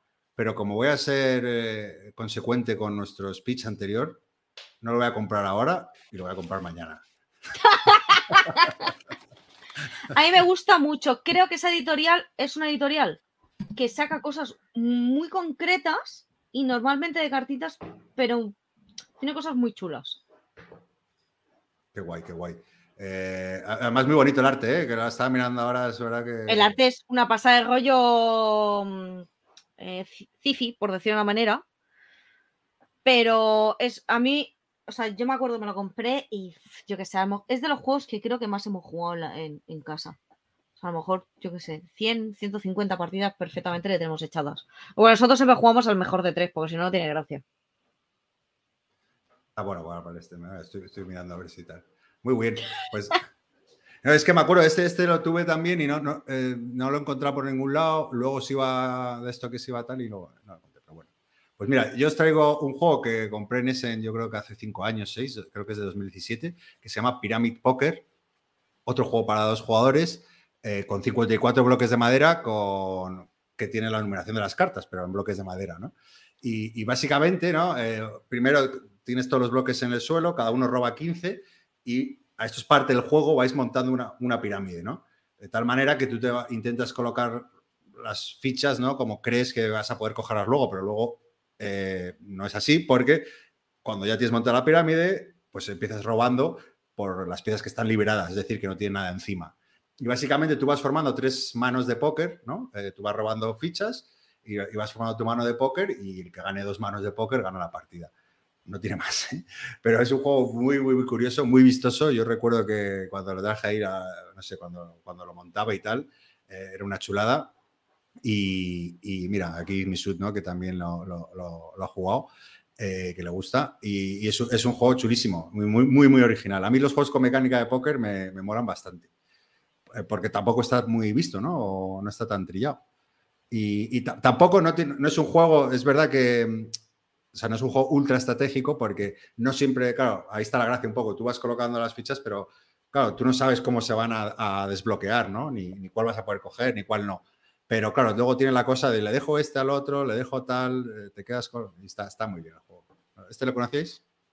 No, mm, pero, pero ahora que pone Imisu que se puede jugar por la VGA, le voy a echar un par de partiditas porque me ha calentado. Dice, es un Battle Line con tarugos. O que es un Battle Line para tarugos. que había leído, que también. sí, sí, pues mira, ese es muy recomendable. Pues yo voy a recomendar un juego que, a ver, es muy raro de temática y de mecánicas y en cuanto a si es muy conocido o poco, a mí me da la sensación que es un juego que ha pasado muy por debajo del radar, a pesar de que lo ha publicado De Beer. Eh, a mí me lo dio Xavi, Xavi Garriga y, y, Benja me lo dieron, no me acuerdo en qué jornadas, en plan, esto es de lo más punky que hemos publicado y lo tienes que tener. Y bueno, me lo llevé para casa y como es un filler, Carcasón. Eh, tardé, ¿Eh? No. tardé como dos años en jugarlo desde que me lo dieron. Es el Soviet Kitchen. Ah, Hostia, eso es brutal. Ese juego está muy bien. ¿Eso lo, sacó de Vir? Sí. Ah, no recordaba que lo había sacado. Es que yo recuerdo que mi primer Essen fue el año que se publicó el Soviet y yo me lo quise comprar y mi pareja me dijo, basta de comprarte mierdas. y cuando publicó de Vir fue como, ¡sí!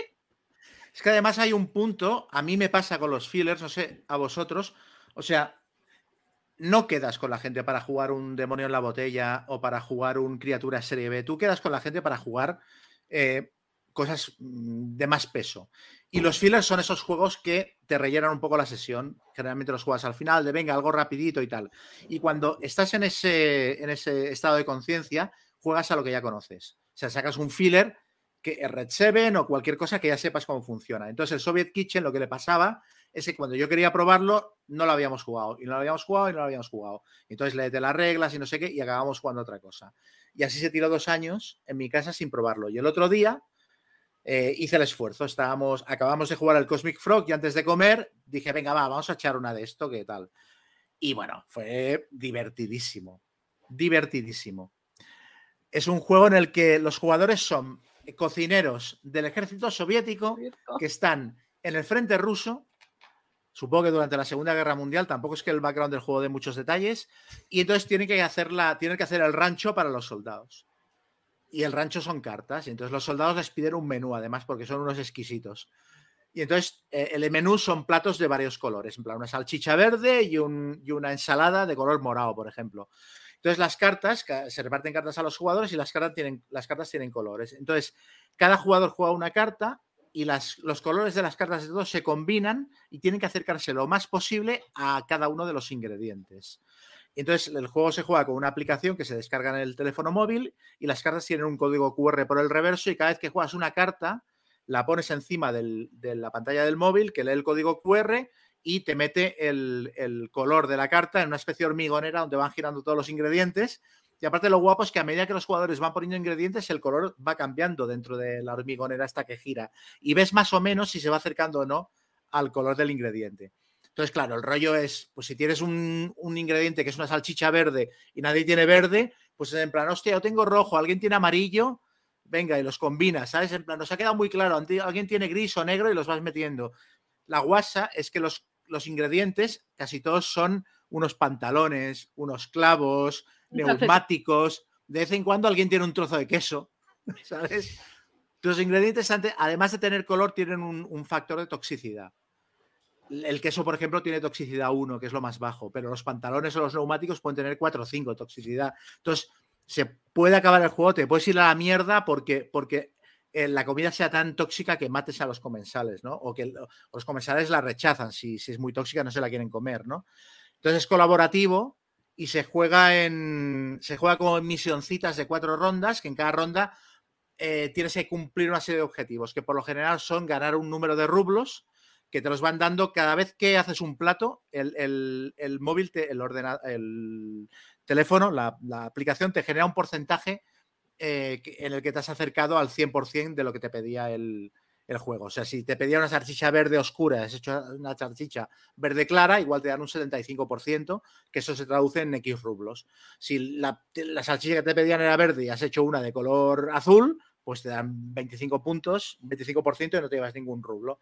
Entonces, con, a medida que te vas acercando, te van dando dinero y al final de las cuatro rondas tienes que haber conseguido el número de rublos que te pedía el juego. Y en algunos casos creo que también te puede pedir una toxicidad máxima. Y entonces se puede jugar en campañita, además. Hay, hay como mazos sueltos, en plan fase 1, fase 2, fase 3, que los puedes ir uniendo al mazo principal y juegas una campañita rollo como la tripulación, que cada vez los objetivos que te pides son más complicados y tal. Y me pareció que es mucha risa el juego, es, muy divertido, porque el rollo de... Mm, eh, primero los ingredientes que usas que son una puta mierda, aceite de motor y cosas así, pero luego es que lo de combinar eh, los colores con los demás sin poder decir qué cartas tienes, con información limitada, yo, yo, tengo un color oscuro, pero no es lo que buscamos y tal, ¿no? O, o, ingredientes locos como el vodka, que el vodka no tiene ningún color, no te aporta nada, pero resta toxicidad, porque es alcohol y el alcohol lo mata todo, ¿no? Entonces me pareció que tenía mucha gracia el juego y que temáticamente es muy cachondo, porque está, es un tema muy loco, pero lo ves mientras estás jugando, está muy bien implementado. Pues son los cocineros locos haciendo un rancho con, con la mierda que han encontrado por el campo de batalla, ¿no? Me pareció muy, muy guapo. Yo eh, lo, jugué también en, en, Essen, como recuerdo que fui con Raik y, y ese año, y de a ver, nunca me acuerdo de los juegos que compré, pero sí recuerdo que fue el que más me reí. Además que tengo eh, la imagen de donde lo jugamos eh, en el hotel y nos reímos mucho con el juego. Decimos, ¿qué es esta marcianada? Y nos reímos un huevo, está muy bien. Pues mira, el domingo lo jugué con Keka, Consuelo. Consuelo, Consuelo para el mundo. con Roberto y con Preacher. Y Preacher me recordó la partida que había jugado contigo en Essen, que ah, dijo que, no me acordaba mal. Eh, que era como mítica, por lo visto. Sí, sí, fue la partida. Nos comentan que ahora han sacado uno que creo que se llama Zampa Monstruos, que, es una versión infantil con una temática de monstruos y tal, pero yo creo que el, tema del Soviet Kitchen es que es, muy bueno. es muy bueno. Muy bien. Pues nada, Rosa, te vuelvo a tocar. Bueno, pues yo voy a decir el juego que me regaló Gonzalo en Essen, porque le estoy dando por saco. A saco, en yo quiero esa mierda, por favor. Y mira, eh, creo que lo tengo. Hostia, tío, creo que lo tenía por aquí, pero como estoy ordenando toda la ludoteca. Eh... Buena, buena colección, ¿eh? Gastas, ¿eh? Eh, bueno, buah, me estoy vendiendo la mitad, o sea que. Eh, pues es el walk and roll, eh, porque yo qué sé, un juego mm, donde podía hacer walk, pues yo lo quería. Dorados y, tan bonito. Y es que es precioso aparte. Básicamente es un roll and write, ¿vale? Donde hay dos dados, eran azules, ¿no? Creo. Eh, dos dados azules y los demás son blancos. Aparte, la cajita puedes tirar los dados dentro, que eso es una maravilla. Que tiene cajita con forma de wok, qué maravilla. Exacto, es que es una maravilla. Le faltan los palillos para poder cogerlo. Para coger los dados. Que nosotros no lo hemos planteado jugarlo así, ¿eh? vale, entonces, eh, la gracia es que los dos azules solo los puede utilizar el jugador activo, básicamente el jugador que está tirando los dados. Y tienes que hacer combinaciones de, de platos. Cuando se completan tres líneas, se acaba la partida.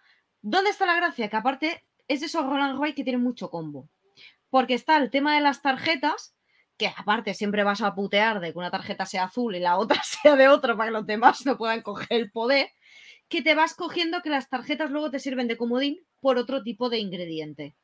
O para poder puntuar ciertos ingredientes o ciertas cosas al final de la partida. Entonces, tiene ese punto de combo que aparte cuando dices, buah, en esta ronda cierran, venga, el festival del combo, todo el mundo a gastar mierdas y todo el mundo a gastar cosas. bueno, y, de, quitarle los dados a otro también. Exacto. Porque a veces dices, va, este brócoli no lo necesito, pero él sí. Exacto, exacto. Y es como lo tiro, ¿sabes? ¿Es una tonta de juego? Sí.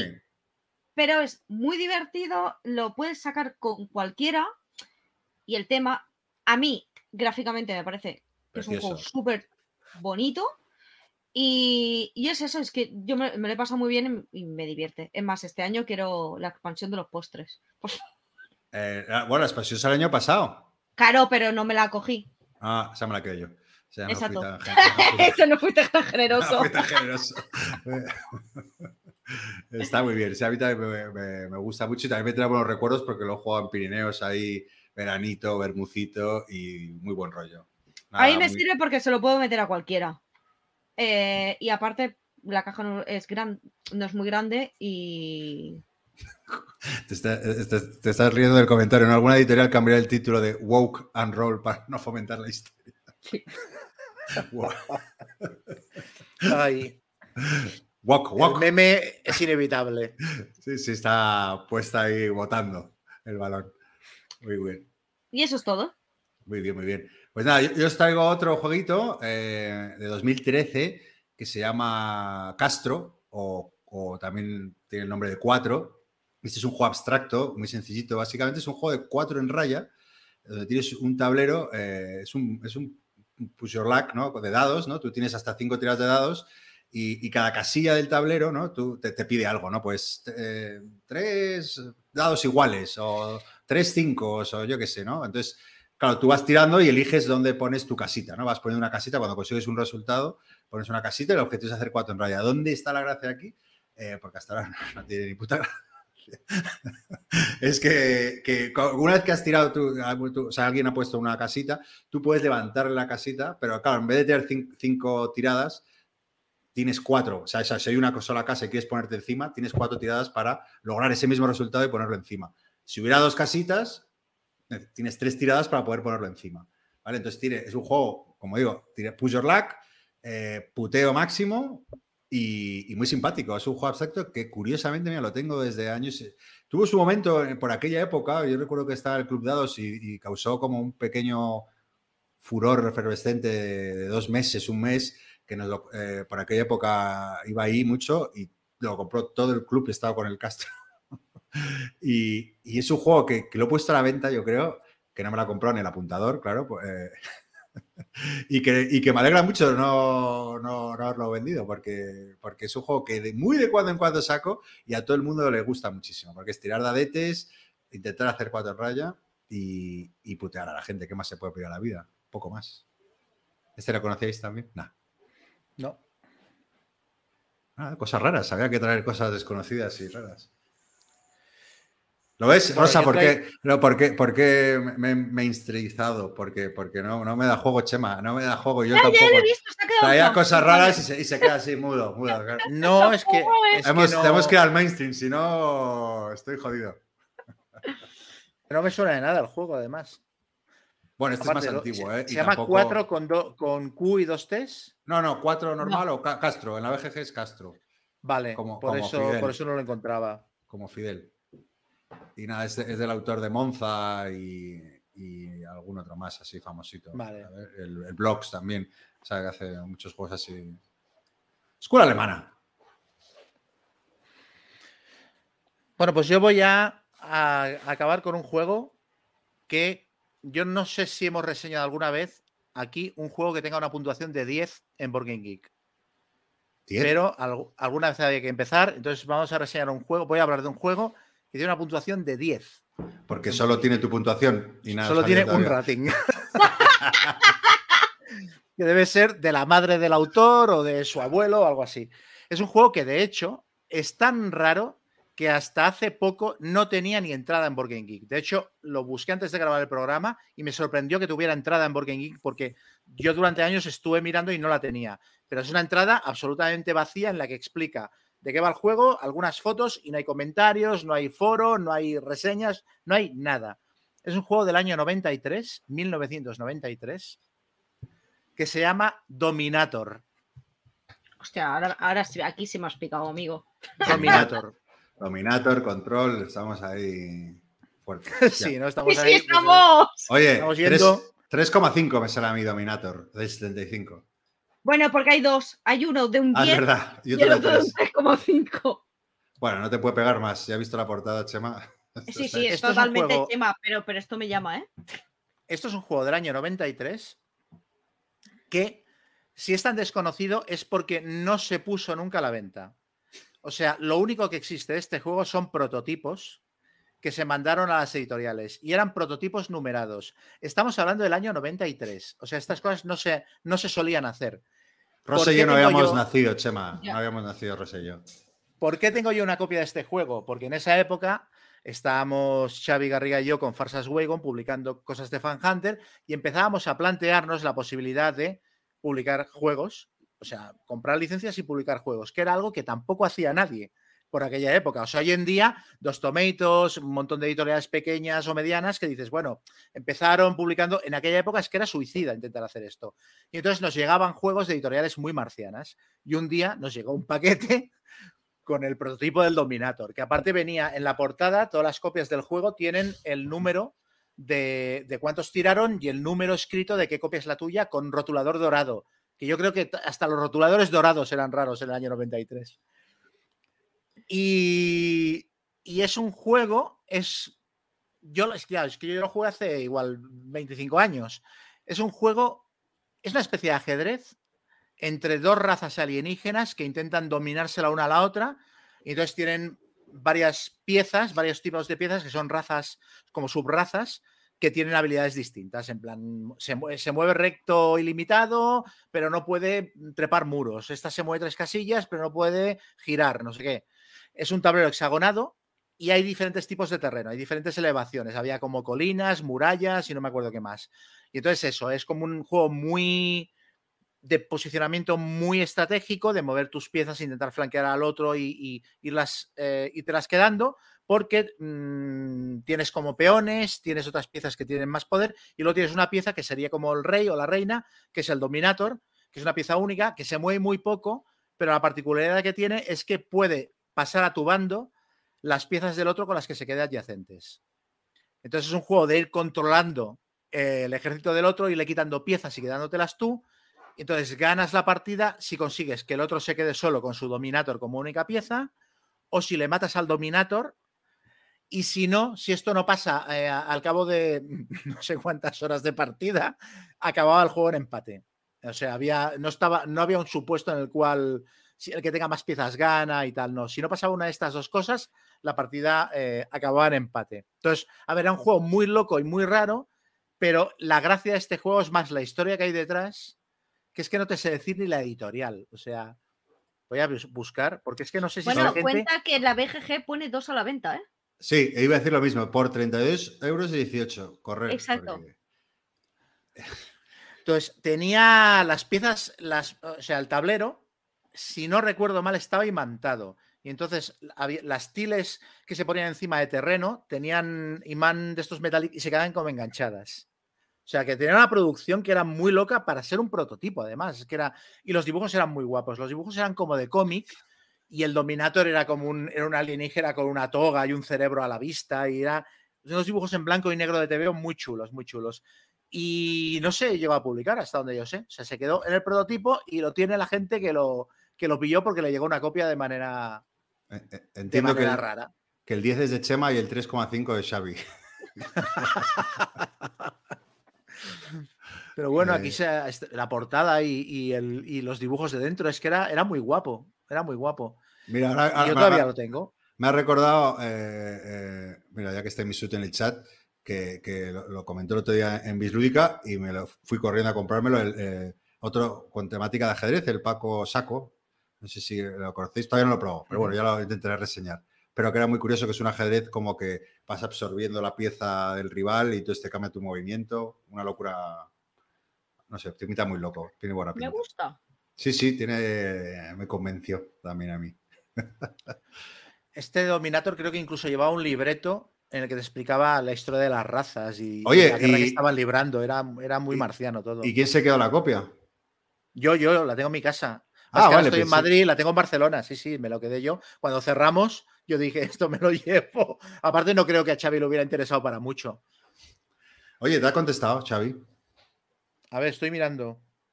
A ver si tenemos una respuesta del oráculo. No. Según... Nada. Sí, coño está haciendo. Le voy a reenviarlo de contesta, por favor. Estamos en directo. Meterle presión. Muy bien. Pues eso, eh, Dominator. Muy bien, oye, pues buena, buena colección de juegos hemos tenido aquí, ¿no? Cosas un poquito más desconocidas. Y yo creo que casi todos se pueden conseguir, incluso el Dominator. Así que. Sorprendentemente, el Dominator se puede conseguir. Por 18 dólares. Pues nada, pasamos a la siguiente sección si queréis y, y vamos a seguir reseñando.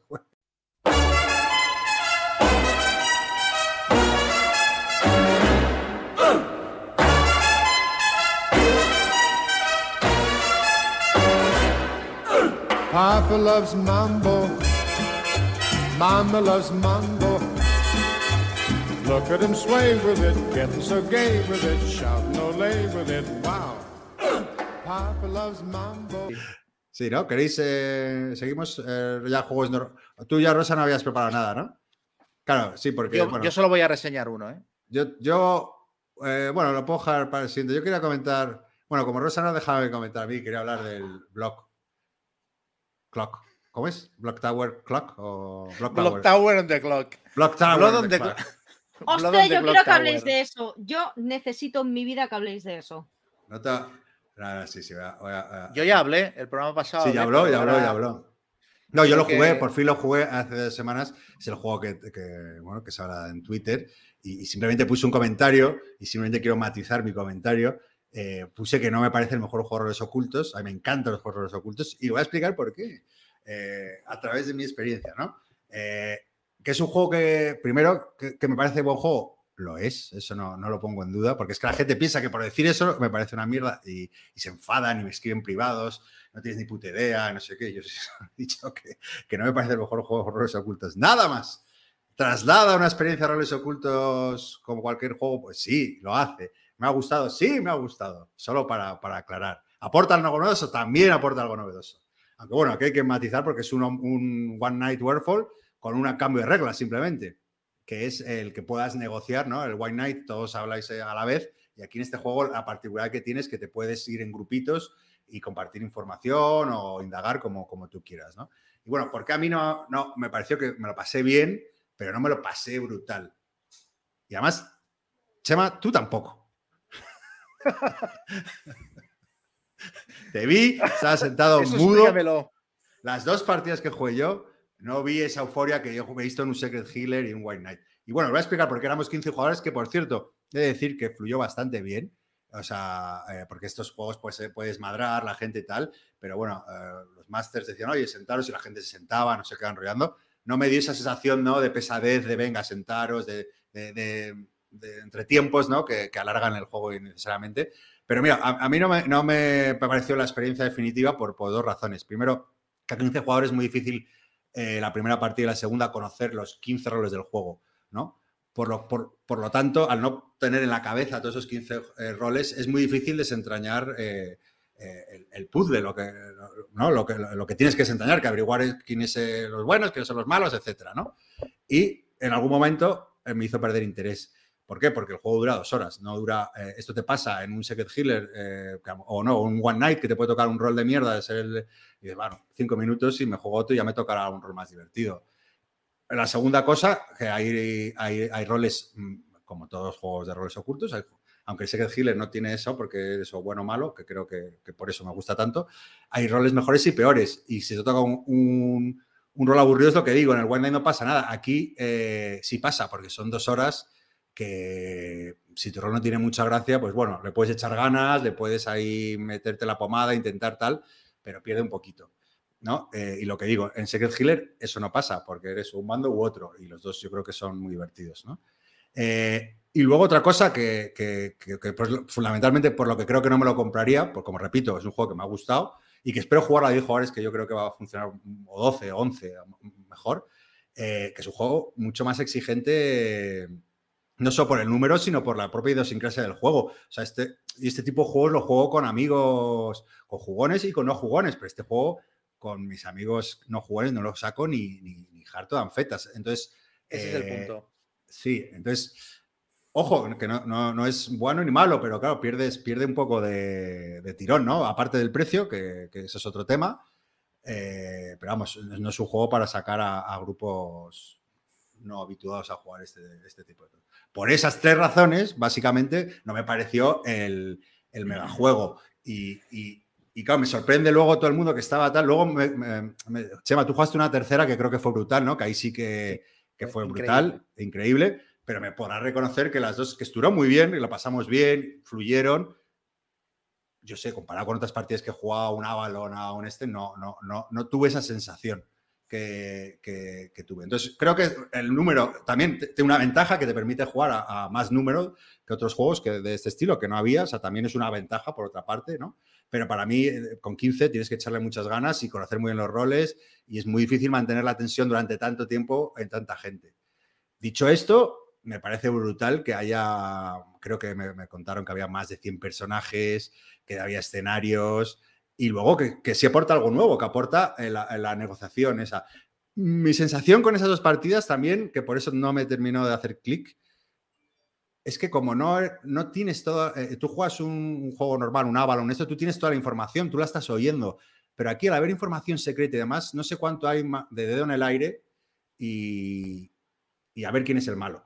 O sea, que, que es, que- que es mucho de... Pero bueno, también, eh, no quiero sonar Eurogamer o por, por así decirlo, porque es verdad que este juego la gracia que tiene es un poco también montarte tu película, malmeter a uno, gritar al otro, no sé qué, y ya está. Y con eso basta y sobra. Pero bueno, eso era lo único que, el único matiz, eh, que eso, y, y deseándolo jugar, eh, o sea, me gustaría jugarlo a- al número que me han dicho la, gente que lo ha jugado, que es mejor, que es a 12, a 12 creo que parece ser que funciona de lujo, que es como mejor funciona y, y que me gusta, porque vamos, los roles ocultos no me pueden gustar más, o sea, no, no voy aquí de, de- de anti, anti nada, me refiero, sino simplemente era matizar eso. Sí, de ¿Se va? 10 a 12. No, yo voy a matizar tus matizaciones. No, creo que, a ver, a mí me parece que no es un juego eh, para tu perfil, por lo que has contado. O sea, quiero, quiero decir, eh, nosotros hemos hecho un grupo de WhatsApp con, con la gente con la que jugamos las partidas el otro día, que cuánta gente estamos, de- bueno, tú ya no estás, No me salió. porque no paraban de hablar, pero, pero habían 15, 16 personas o 17.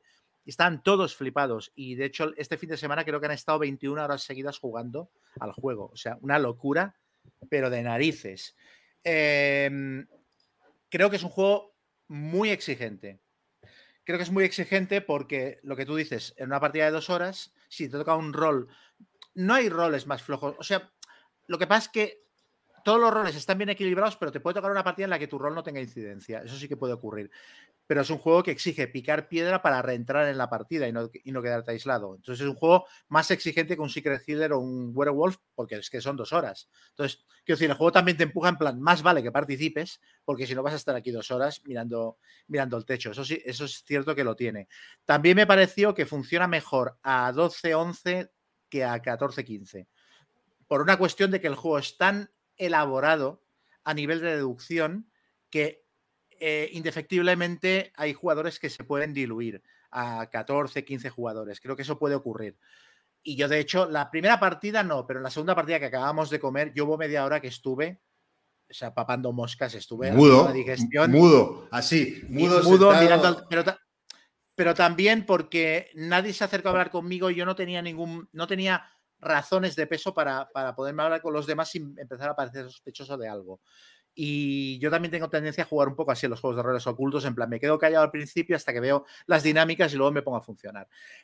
Eh, o sea que creo que en lo que dices hubo una parte de, de cómo salieron las partidas, pero luego también creo que, que- que no lo digo como, o sea, no lo digo como reproche ni como hacerte de menos en absoluto, que creo, o sea, me- cualquiera que me diga que prefiera Secret Hitler, yo lo entiendo perfectamente, o sea, el Secret Hitler es, hasta descubrir este, ha sido mi juego favorito de roles ocultos. Pero para mí sí que es mi juego favorito, precisamente por las cosas que dices, porque creo que es verdad que no es un juego para, para gente que no haya jugado antes, porque son dos horas y te obliga a estar a freírte el cerebro y estas son cosas que a mí me flipan y porque el nivel de, de- de mezcla y de alambicado que tienen los cruces de roles es alucinante. O sea, la última partida que jugamos, que es la que, no, la que tú te fuiste antes, fue un escenario diseñado por el dueño del juego, por Roberto, cogiendo los roles más locos que había, que yo cuando nos los pasó, nos pasó a la hoja de referencia, todos tenían tres o cuatro líneas de reglas. Yo pensé, esto, esto se va a gripar seguro, porque es todo, todos los roles son tan complicados que es imposible que, que no haya alguien que le explote la cabeza. Y aquello funcionó como un reloj. O sea, fue increíble. O sea, había dos demonios. Es un juego, es el típico juego del- de los hombres lobo, ¿vale? Hay uno que es el demonio, hay dos o tres que son sus acólitos y el resto son la gente del pueblo. Entonces, por la noche el demonio mata a alguien y por el día todos los jugadores eh, dirimen quién es más sospechoso y lo ejecutan. Y el juego se acaba. Si al final solo quedan dos personajes y uno de ellos es el demonio, ganan los malos. Y si matan antes al demonio, ganan los buenos. Básicamente es esto. Pero esto con roles ocultos que rompen las reglas del juego, que reciben información eh, excepcional cada noche, en plan, abre los ojos, cierra los ojos, ¿sabes? Saben qué rol tiene otro personaje o pueden hacer cosas diversas. Entonces, en la partida que jugamos había dos demonios, uno de los cuales era un lunático que se creía que era demonio, y entonces no tenía habilidades de demonio. Entonces, por la noche, el máster lo despertaba para preguntarle a quién quería matar, entonces señalaba a quién quería matar, que aparte tenía una habilidad que si una noche no había matado, la siguiente podía matar a tres. Entonces se despertaba y señalaba a quién quería matar. Y después de que pase esto, el máster le hace cerrar los ojos, le abre los ojos al demonio de verdad, le da toda la información de lo que ha hecho el demonio falso. Entonces el demonio verdadero puede señalar a los mismos para que el otro se crea que es un demonio de verdad y siga en, en su lunatismo o puede sudar de él y hacer otra cosa. Entonces, claro, si hace otra cosa distinta, cuando se revela el día y se ve, a- se ve quién ha muerto, el demonio falso flipa porque no le coincide en nada el asunto. Bueno, pues había un demonio verdadero, había un demonio falso. Yo era un cultista del demonio falso, que luego cuando vi que nada coincidía también me explotó la cabeza. Pero es que además al demonio falso, el demonio verdadero le acabó pasando su rol con un poder que tenía. Con lo cual hubo un tercer requiebro, ¿sabes? Que ya íbamos todos locos lanzando teorías que no encajaban y, yo acabé acertando con la teoría, pero de rebote después de 7-8, ¿sabes? Por eliminación. Entonces, claro, fue una sensación muy chula de, de- de ver hasta qué niveles de profundidad puede llegar el juego a nivel de debate, de teorías, de mezclas y sinergias entre habilidades. O sea, fue la hostia. No todas las partidas van a salir así, evidentemente. Entonces, claro, yo me llevé, yo me, o sea, estuvimos una hora y pico después de la partida hablando sobre cómo había salido. Fue increíble.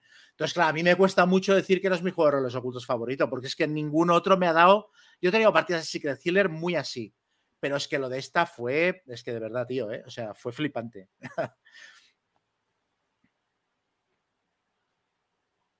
ya está, ya está. Ah, no, pues, ah, ah, ya está, pues, como, como siempre. Está. Bueno, pues eso era. Pues nada, que Chama, ¿tú quieres reseñar algo o, Yo o quería pasamos a reseñar, comentarios? Ah, venga, si quieres, pues, eh. yo quería reseñar el, el Final Girl. Ah, Hombre. guay, guay, guay. ¿Lo has ¿Lo has jugado jugado tú también? Ah, pues lo hemos jugado todos, mira qué bien. Eh, eh, sí, yo, pues ya, hace, eh, ya hace días que me, calenté, que me calenté, pero como aquí el Menda se ha calentado después, Bueno, yo, yo me he calentado. Yo intentaba, intentaba controlar. Espera, estoy contestando a uno en el, en el chat. Ah, Blood on the Eso. Clock Tower. el problema es que el Final. Girl es un... Sí, es un, es un, es un papadineros tremendo. Yo empecé comprándome, o sea, a ver, yo, yo había jugado el Hostage Negotiator y a mí no me gusta el Hostage A mí tam- a Negotiator. mí Lo siento, pero no me gusta. Me parece que la gestión del azar es muy limitada, que las cartas que te compras son las únicas que te puedes comprar la mayoría de las veces, que dependes de tiradas de dados todo el rato y yo ni el tema lo acabo viendo. O sea, yo me lo compré una mañana en Gigamesh, eché cinco o seis partidas y por la tarde lo llevé a Gigamesh a vender. O sea, ese fue, esa fue mi experiencia con el Hostage. Entonces yo el Final Girl no quería entrar porque a pesar de que el tema me tira mucho, que son las películas slasher de los 80 Sí, y los no 90 te puede ir más. no me puede ir más. Eh, no quería entrar porque me acordaba del otro. Y entonces un amigo que lo tiene me lo trajo un día a casa y me lo hizo jugar. Y bueno, al día siguiente me compré tres cajas y tengo ya toda la segunda temporada, la caja deluxe, las miniaturas y la de Dios. O sea, me parece la monda el juego. Eh, a ver, es un. Básicamente la mecánica del juego es que tú tienes un. Tú eres una, una Final Girl. La Final Girl es la última chica que sobrevive en una película slasher después de que todos los demás personajes han muerto, es la que queda al final. Y entonces tú llevas a una Final Girl dentro de una película mm, o algo que recuerda mucho a las películas de ese género. Entonces, pues en la, en la segunda temporada han sacado una caja que es Alien, han sacado otra que es La Cosa, han sacado otra que es Los Extraños, han sacado otra que es como el cuento de Caperucita y el Hombre Lobo, etc. Entonces tú vas a una Final Girl y hay un monstruo y hay un escenario por el que te moverás. Entonces, básicamente tú lo que haces es, tienes un set de cartas que vas comprando, las juegas para hacer acciones, cada, cada- las acciones son en plan moverte, combatir, esconderte, planificar, y cada vez que haces, juegas una carta de acción tiras un número de dados, que te indicarán si tienes éxito o no en la acción que llevas a cabo. Si sacas dos éxitos con los dados que tires, tendrás éxito completo en la acción. Si sacas un solo éxito, la llevarás a cabo de manera limitada. Y si sacas un fallo, pues por lo general te, el juego te puteará. Entonces el juego tiene varios baremos mm, que tienes que controlar. Uno es el tiempo, que las cartas te suelen costar tiempo para comprarlas y para, y para usarlas también te hacen gastar tiempo. Tienes que controlar el tema del tiempo. Luego está el tema de, no me acuerdo cómo se llama, creo que es el terror, que es eh, lo, que el, lo que el villano te va aterrorizando, que eso marcará cuántos dados puedes tirar durante la partida. Tú intentarás mantener este contador lo más bajo posible para tirar el máximo, que suelen ser tres dados, pero puedes estar tan jodido que al final tires un dado o dos. Y luego también está el nivel de, terror que va infundiendo el villano a medida que mata gente, que va subiendo en un track y le va dando habilidades. Y le va, va, le va dando más poder y al final gana una habilidad super bestia con la que ya mata a casi todo el mundo que hay en el tablero. Entonces, básicamente, tú en tu turno juegas cartas para intentar hacer daño al villano o esconderte o salvar a, las víctimas inocentes que hay en el tablero, sacarlas por unas casillas del tablero que son puntos por los que salvarse. Cada vez que salvas a una víctima, la pones encima de tu tarjetita y ganas una habilidad extra, ganas, un, como una ventaja temporal y si rellenas toda tu tarjeta con víctimas salvadas, le das la vuelta y ganas ya un poder permanente para, para el resto de la partida. Y entonces el villano en su turno se mueve de manera más o menos aleatoria con un mazo de cartas que le va indicando las acciones que puede llevar a cabo, con una inteligencia bastante bien parida, que refleja muy bien lo que son las películas de género. Y por lo general lo que va haciendo es matar víctimas hasta que ya no queda nadie y va por ti.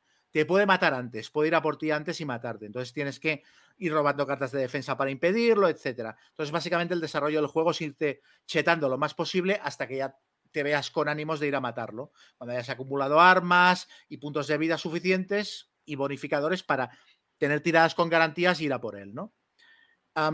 Entonces, es un juego que yo, a nivel de tematización, me parece.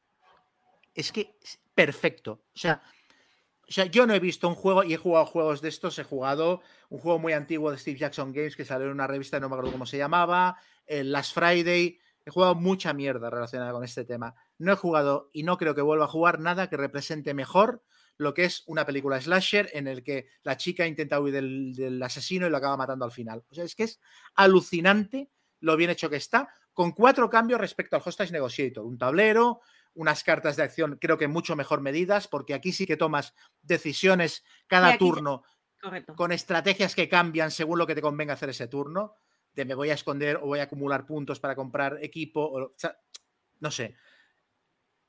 Y la sensación de toma de decisiones es mejor, la tematización es mejor, y luego lo que me parecía la leche es que lo puedes combinar a saco. O sea, puedes coger el asesino de uno de los, porque el juego se vende un pack básico, que es donde están los componentes de inicio, y luego te compras películas, que son cajitas, ¿no? Entonces, todas las cajitas son combinables. Tú puedes mezclar el tablero de una con el villano de otro con otra Final Girl. Y de hecho, puedes hacer combinaciones que dan lugar a películas. O sea, si coges el villano de Happy Trails, que es la primera expansión que sacaron, y lo mezclas con el tablero de otra que sacaron, que era en plan eh, Pesadilla en el Street, que el tablero es, es, un barrio de calles, mezcla esos, el, ese villano y ese tablero y tienes Halloween, por ejemplo. Y hay muchos, hay muchos ejemplos de puedes combinar una caja ¿no? con otra y te sale una tercera película. Eso me pareció la hostia. Y todas combinan bien. Es que todo, o sea, yo cuando sacaron el pack de la cosa y de Allen pensé, bueno, esto combina, esto a ver cómo lo metes. No, no, no. Es que hay un libro de escenarios que te puedes comprar aparte que te sugiere peliculitas que puedes hacer mezclando una caja y otra. Luego la presentación es la hostia. O sea, la, las cajitas vienen con los tableros y las hojas del malo imantadas y dentro todos los componentes metidos. Es súper cuco. Se entiende que el precio sea caro. Cada pack vale 20 pavos, me parece. Pero es que la presentación es muy chula. Los componentes están súper ajustados. Lo pones en mesa y está hecho de manera que ocupa el espacio justo para jugar. Es súper cómodo. Me parece un, me parece un productazo. Luego tiene, tiene, una gran virtud, porque yo también me calenté, me pillé cinco o seis, ya vendí alguno también, pero que, que, que, digo, bueno, la esencia es la misma, pero sí que es verdad que cada uno tiene su particularidad y cambia bastante. De hecho, a, a mí alguno me ha gustado y otro no me ha gustado. Por ejemplo, el otro día jugué uno que me pareció más sencillote y no, y, no, y que era uno, es que no me acuerdo el nombre, porque no sé cuál, como todos se parecen tanto, uno que es el, eh, como el mapa más pequeño, o sea, que tienes menos lugares por donde moverte. Y simplemente ese detalle de que tengas menos lugares por donde moverte, eh, eh, lo hacía bastante diferente y con puentes. Tenías, eh, había un río por medio.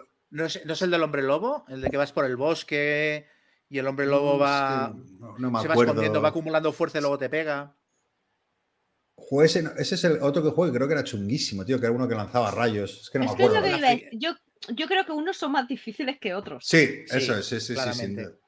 Pero bueno, esa, esa es la virtud que, que- porque dices, en el fondo es el mismo juego con otro monstruito y me cambian dos chorradas, pero se siente, o sea, se siente ese cambio. Es verdad que vas pagando 20 euros por cada cambio, pero, pero mola, ¿sabes? Entonces lo que dices, que si te mola más uh, el, el Freddy Krueger o el otro, o el no sé qué, y la verdad que a mí también me ha gustado mucho, vamos, estoy, estoy viciadete y, y muy chulo, muy chulo. A ver, yo me estoy controlando a cogerme cajas. O sea, la de, la, de Alien está claro cómo me la voy a coger porque es Alien, fin. no hay más. No hay más. Pero, pero me estoy controlando a cogerme cajas porque si no pensé, guau, es que es un dineral muy heavy de. Ya, es que es cajita. A ver, que, que la cajita no es cara, pero claro, vas sumando cajitas. Pasa Claro, que queda es muy bonito, ¿eh? En el estante. A mí me ahí. mola porque parecen VHS, entonces sí, lo sí. dejas ahí puesto y es como, oh, qué bonito. Nos preguntan varias personas. Va a salir en español los AKG en X, Sí. pero todavía no Sí, está. sí. hacia Si finales de año. Finales de año, na- Navidades. Y sacarán toda la primera temporada, que son cinco cajas. Y yo, yo lo, lo que me he comprado es todo lo de la segunda, porque tenía mejores también. críticas en general. Pero Yo bueno. también me pillé la segunda. Me pillé uno de la primera, lo vendí y me he pillado cuatro de la segunda. Luego preguntas si las minis valen la pena. Yo creo que las miniaturas de los monstruos y de las Final Girls sí. O sea, para mí mejoran el juego. Las de los vehículos son una tontería. No valen la pena. Y luego lo que recomiendan mucho. Yo, si me preguntas, diría que no. Yo diría que no también. tampoco. Aparte, no me A ver, creo que, que, que no, tampoco son la leche. No, pero son, son bonitas, tematizan. Yo, yo creo que es un juego que cuanto más lo tematices, mejor. Entonces no son imprescindibles, puedes jugar, pero creo que lo hacen visualmente un poquito más claro. Yo estoy contento de haberme las cogido. Las de los vehículos son una tontería con un piano. Y luego se recomienda mucho un par de mazos que sacaron que son como mini expansiones. Eh, una, una, una que es en plan los pájaros y otra que es en plan eh, horda de zombies, que los puedes jugar con cualquiera de los tableros. Y sobre todo la de zombies dicen que es de las mejores que ha salido. Y es simplemente un macito de cartas que lo puedes añadir a cualquier otra a cualquier otro escenario. No sé, para mí, de momento, es mi juego del año. O sea, yo estoy enamorado, enamorado. O mí sea, es que me ha tocado el tema, ese sí que me ha, empa- me ha empa- me ha entrado hasta el colodrillo. O sea, me- que- Me extrañaba demasiado que, que no lo tuvieras, ¿sabes? Con lo que hubieras Ya, o sea, se, ha- se ha aguantado, O sea, ¿eh? Sí, pero por lo que ha dicho, yo creo que por, por el hostage, ¿no? Que, Por el que otro. yo creo que fue un bajón para. a mí también me pareció un bajón.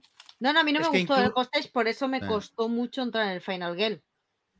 Pero al final. Es que pues, incluso creo, y esto ya es, esto es paja mental mía absoluta, creo que el juego tiene cierto discurso sobre el género slasher y, el, y, y sobre, las, sobre las Final Girls.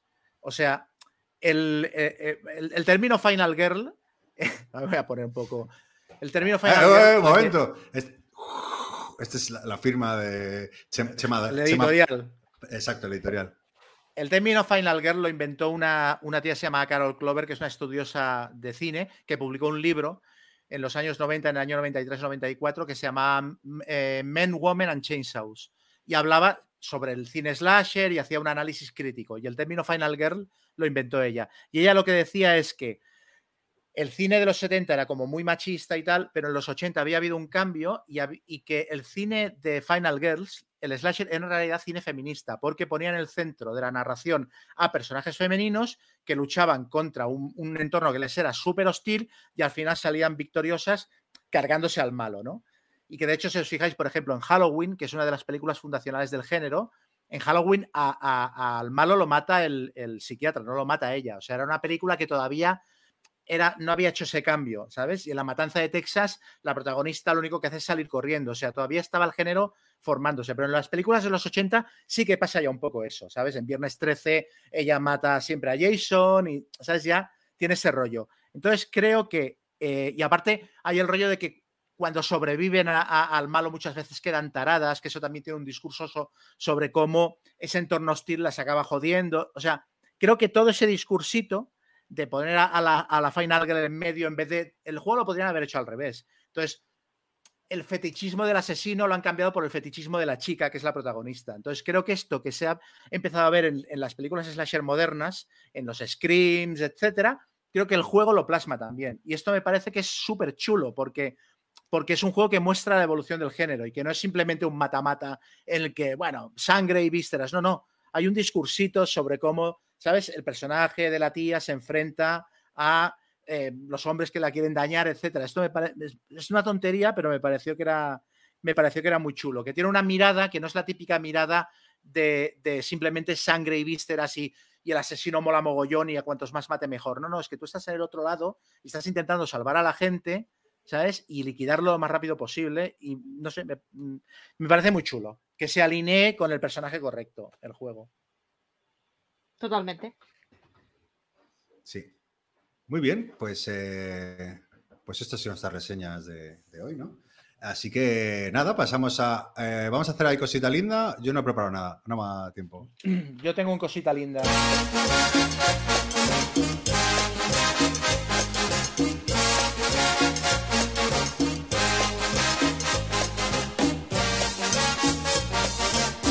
Ay, cosita linda, mamá.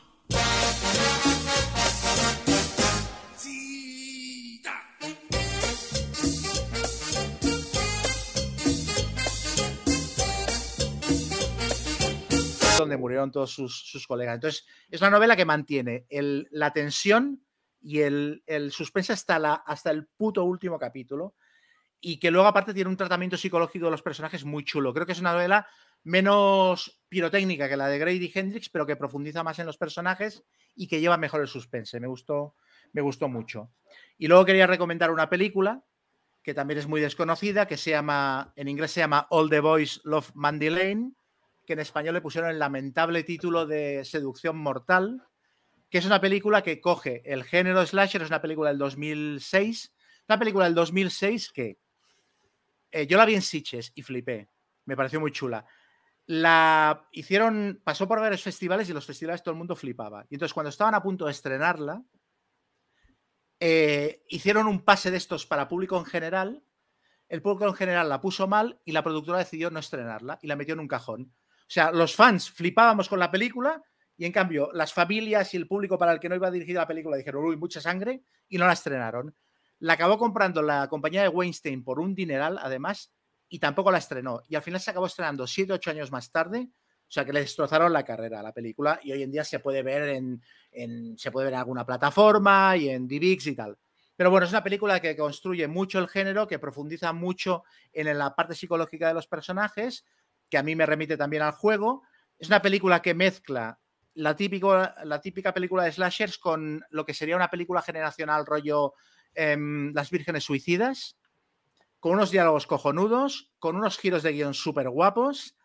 Eh, y que y aparte es una película como muy es muy rara es una película de culto porque es muy diferente a todo lo que se ha hecho en el género y lo último que quiero recomendar es un juego de rol que se llama The Final Girl, que es un juego eh, que se juega sin máster, en el que todos los jugadores eh, narran la historia entre todos, se van cambiando el papel de Final Girl y de asesino, y en base a las muertes más chulas que hayan ido generando, van ganando puntos, y al final el que tenga más puntos es el que decidirá el destino de la Final Girl que queda al final de la partida. Es un juego de rol experimental que se puede bajar gratuitamente en DriveThru RPG, en PDF muy chulo y que creo que también abunda en este rollo de llevar el género slasher a una, a una etapa post-slasher, de construirlo y hacer algo diferente a nivel de narrativa con, con, ello. Que creo que es una cosa que también está en el juego, lo de reconstruir, tomar un elemento de aquí, otro de allá y generar un contenido nuevo. Esto me pareció muy chulo. Y estas son mis tres recomendaciones al hilo del Final Girl. Eh, yo tengo una, eh, es que se me ha olvidado, eh, que además a ti, Chema, yo creo que te va a encantar, si es que no la has visto ya, que es Lost, Lost Soul, que es el, documental sobre el rodaje de la isla del Doctor Muro. Brutal. es brutal. Qué maravilla. Qué, locura. Es que me, lo recomendó un colega. bueno, esto es, un documental sobre, básicamente sobre el director, ¿no? Richard Stanley, que, un, loco. un loco, sí, sí, un loco muy loco, que era el, director de, La Isla Doctor Moro, que fue la, no sé si fue la última película de Marlon Brando, puede ser, que rodó, o de las últimas, o... bueno, sí, No sé si fue esta o, Don Juan de Marco, una de las dos. Ah, esa con Johnny Depp, ¿no? Sí. Don Juan de Marco, ya me acuerdo. Bueno, vaya, eh, final de, vaya final de carrera, ¿eh? Sí, sí, sí, sí, ahora no, no acabo muy bien. Y, y bueno, es que tampoco quiero spoilear, porque, porque, eh, pero es que la historia es brutal. Es básicamente un... eh, cuenta el documental, bueno, el, el desastre que fue el rodaje de esa película, ¿no? Eh, les, ocurrieron, les ocurrieron todos los males posibles en estas grandes producciones, fue una pasta para la, la esta, y bueno, un poco cuenta la historia de, de este director que luego, pues bueno, acabó, acabó, nunca más volvió a trabajar en Hollywood. Pero claro, las cosas divertidas no las puedo contar por si os llama la atención, pero, pero es que es muy surrealista. O sea, eh, es el, el típico documental ¿no? de la realidad siempre supera la ficción. Es lo más loco que he visto nunca. No sé si, Chema, tú que, que- que- que también te gusta mucho el cine y conoces muchas intrahistorias de, de rodajes y demás. Eh, de hecho, ya de paso recomiendo una serie en Netflix que, que- que cuenta toda la, la historia de todas las películas famosas noventeras. Sí. ¿Tú lo has visto, Rosa? Eso es súper gracioso. Todos los, Esto es súper gracioso. Y hay algunas que te dejan con el culo torcido, ¿eh? con el juro torcido. Pues esta es ya como tres veces más loco que Regreso al Futuro o con todas estas, todos los problemas de roja que tienen esas películas hasta que las sacan adelante, ¿no? Todas las pelis famosas noventeras. Es muy chula esa serie. Y esta, es- esta documental es, es la bomba, es la bomba muy loco. Pero bueno, no Dices, quiero entrar la- en la- el detalle. Si es la peli en la que Marlon Brando se enamoró de un enano. Sí. Es, de hecho, el enano es, es Mini Yo, de ahí se inspira Mini Yo en, Mini Yo, Sí. en, en el mundo de Wayne. Eh, está- esa se, se inspira en Es esa que lo de- película. Lo del, lo del, lo del, lo del enano es, es increíble. Es que, pero vedlo, mejor no revelarlo Sí, es que, es que, es que son tantas un what the cosas. fuck, es un what Sí, the sí. fuck todo el rato. Y bueno, eh, la, la tienes en, en filming. Quien la quiera ver, pues se la tiene en filming y se llama Lost Soul y, y es una locura muy, muy divertida. Bueno, divertida, muy, muy curiosa. No, no, es muy divertida. Sí, sí, es muy divertida, muy divertida, pero también triste. Bueno, el tío le, le hundió la carrera hasta que se recuperó hace ah, cuatro o cinco años que le, le encargaron dirigir eh, The Color Out of Space, a la adaptación del, del cuento de Lovecraft, peliculón. Y cuando parecía que había recuperado su carrera porque la película funcionó muy bien, le tuvo unas acusaciones de, de agresión sexual y a la mierda otra vez. chao. Sí, se fue también eh, unos años ahí a los Alpes, creo, a no sé dónde. Sí. a- a- con Sí, su yo un chiflao, de, Un chiflao, chiflao sí, de sí, un chiflao. Sí, sí, muy loco. Tío, muy loco. muy mal de la cabeza, pero, pero no es una manera de hablar, ¿eh? O sea. Sí, sí, sí. Muy bien, pues nada, eh, pues Chema, eh, pasamos a los comentarios y, y damos por. Venga. No hay muchos, no hay muchos. Hemos, No. perdido, hemos perdido gancho. Esto del directo. No, no. Eh, bueno, eh, Nexus Roy nos habla de Búscate la vida, que ya la comentamos, que muy bien. Y habla del Sea Salt and Paper, que aquí, ¿cómo se llama? Océanos de papel. Sí, océanos de papel. Dice que le parece un juego sencillo, rápido de 10 minutos, pero con mucha profundidad estratégica, que hay que darle partidas porque, porque gana mucho con las partidas extra y tal. A mí me gustó, a mí me pareció muy chulo. Sí, a, a- llamó- a mí también me gustó. Me llamó la atención que creo que en punto de victoria, Rake, no me quiero equivocar, pero me pareció que lo comentaba y que dijo que no lo quería volver a jugar nunca. Y es que a mí me pareció un filler muy, muy resultón. A, eh, a ver, eso, sin más, o sea, tampoco es, ¿no? O sea, es un juego que está muy bien. eh, No, lo y luego que es muy, es muy bonito. Sí, sí, sí, muy bonito. Pero bueno, tampoco, a mí pero tampoco a- a- me pareció la séptima maravilla. Me pareció un juego que está bien.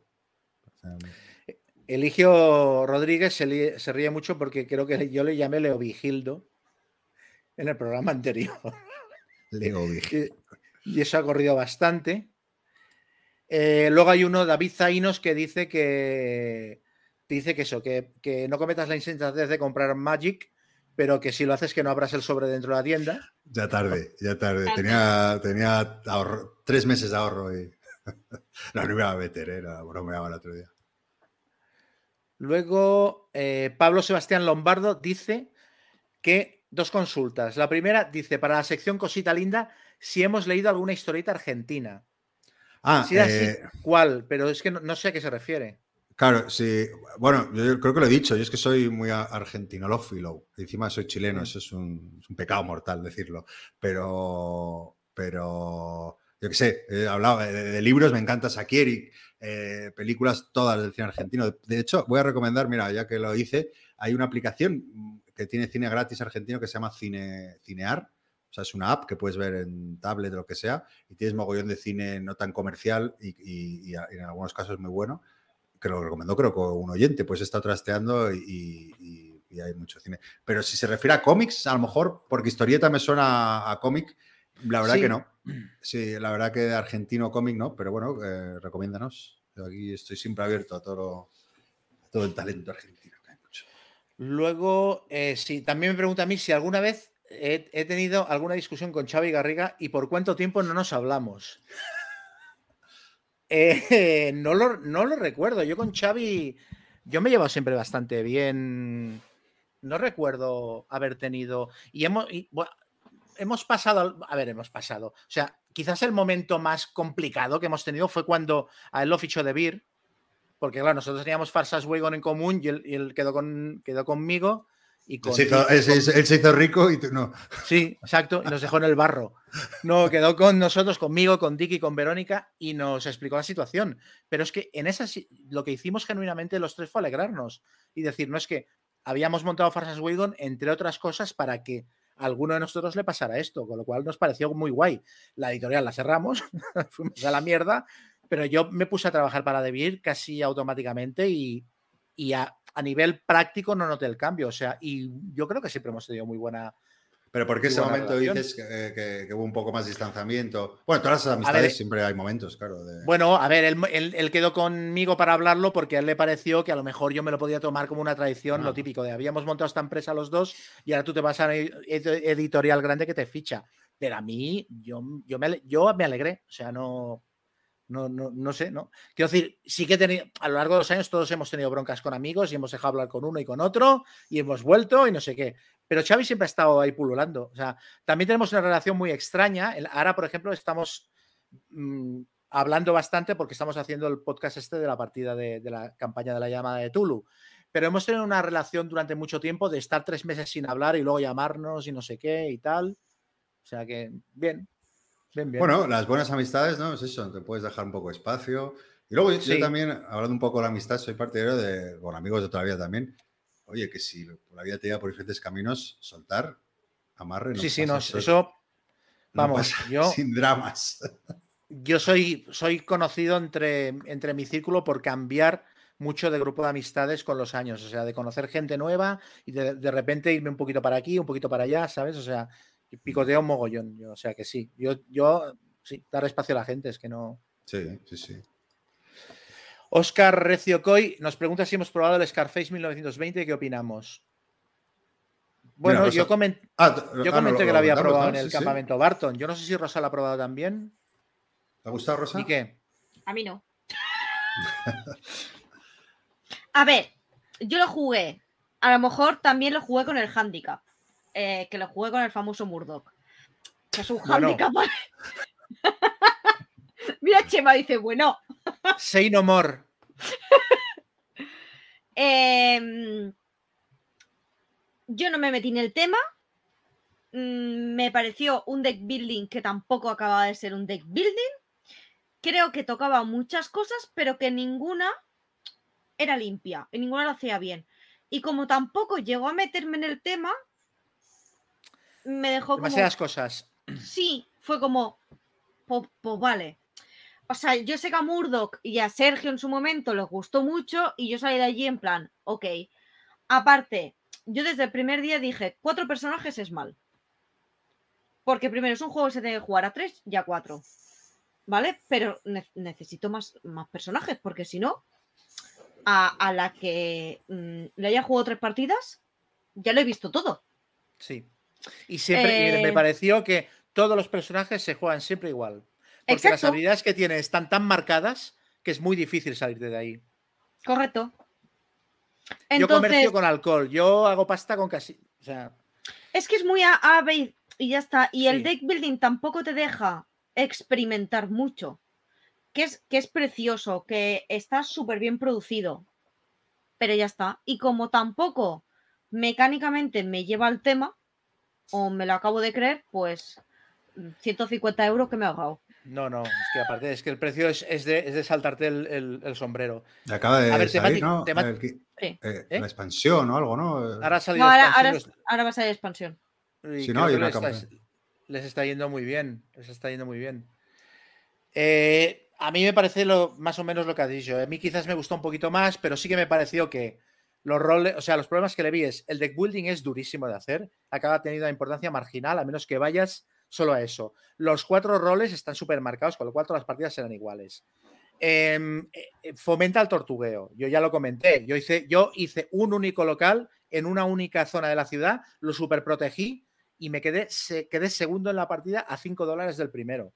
O sea, y no, no, no interaccioné con nadie, vendía cuando tenía que ¿sabes? O sea, limitando daños mogollón. Entonces, en un juego así, tienes que fomentar un poco el enfrentamiento con los demás jugadores. Claro, no me, no me venían a pegar porque como tienes una acción por turno y una acción es moverse, cuando ves que el otro se ha movido a tu zona, tú mueves más gente para defenderla y, y aquello es una escala de terror, ¿sabes?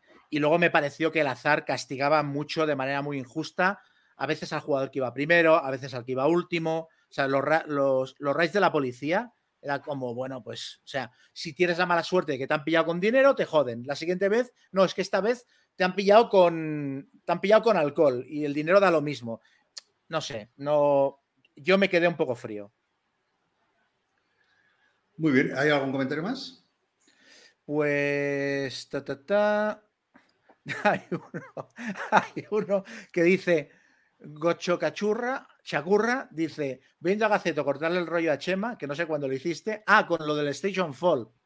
Dice, me está imaginando a Teoden dando una arenga en el Señor de los Anillos y que de repente cabalgad, galopad, no sé qué, y aparece alguien y le dice, tómate la pastilla.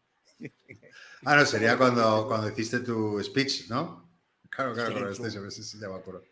Supongo. Eh. Lo, Sergio Calvo dice que Gaceto abriendo un paquete de caramelos es lo más parecido que he visto a un mapache rebuscando comida en la basura. Maravilla. Se no había leído, muy bueno. Es que el problema es que es me lo he que- imaginado, ¿sabes? En plan, Sí, sí. Me lo imagino hasta yo, me imagino con, con, con la de mapache. Bueno, pues eh, ¿no hay más? Y estoy mirando. eh, ah, no, y, y luego Bululusco, es que esos son de YouTube. Bululusco nos dice que eh, reseñemos por favor el Eleven. Ah, Que pues me mira, por eh, el pescuezo y que lo reseñemos. yo lo. Si quieres, te lo vendo.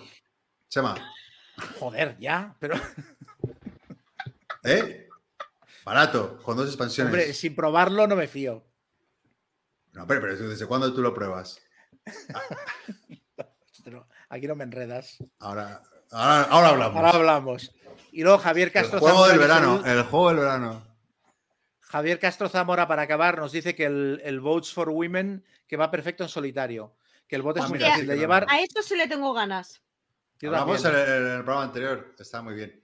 Eh, Es que pues no mira, se mira, puede escuchar. I am sorry. ay, bueno, Pues no que pasa dice, nada. dice que, que- que va muy bien en solitario, pero que el mejor modo es a dos. Sí, ¿no? Bueno, pero mira, bueno saber lo que también. Sí, que, eh, que funciona uno, que no, yo no lo voy a probar. ni lo Pues le tengo muchas ganas a ese juego. Estaba a punto de calentarme un par de veces ya. La, una, una- la gran virtud que tiene respecto a otros juegos, que- que- porque no inventa nada, eh, pero por- por- por- para mí me- lo prefiero, lo comenté al 1960, eh, que no difiere mucho ni en mecánicas, nada, tiene sus particulares que ya comenté en ese programa, pero es que dura una hora. Eso, es lo guapo, claro, ¿sabes? Y el, sea, el, el mil- el 1960 que me encanta, eh, joder, y por el tema y todo, pero claro, una horita, la misma sensación de juego y, y demás, y también con un tema muy molón, pues eh, por ahora que yo me lo- llama el tema. Mm, sí, sí, no, el tema y luego tiene una producción chulísima. Claro, eso sí, eso está, me- está bueno ver, que es carete. Pero esa editorial Comento, hace cosas chulas, ¿eh? comento tres últimas preguntas que nos han llegado al chat.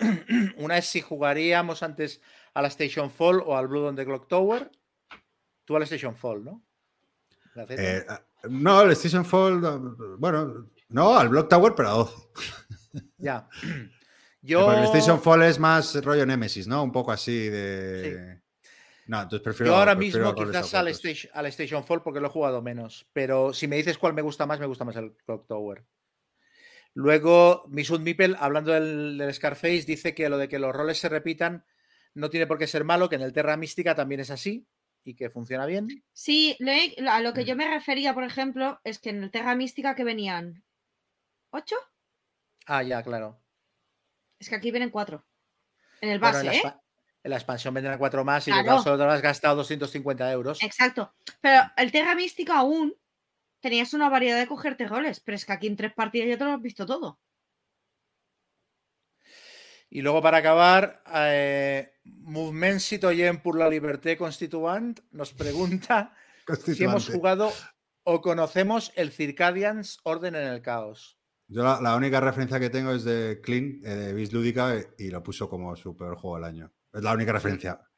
Empezó, lo, los- lo empezaron a jugar el campamento Barton y él estaba sí a tope y al segundo turno ya estaba rajando. Tú, Rosa, no. Eh, no, no compro novedades. Yo quiero ser. contar para acabar una anécdota de Rosa.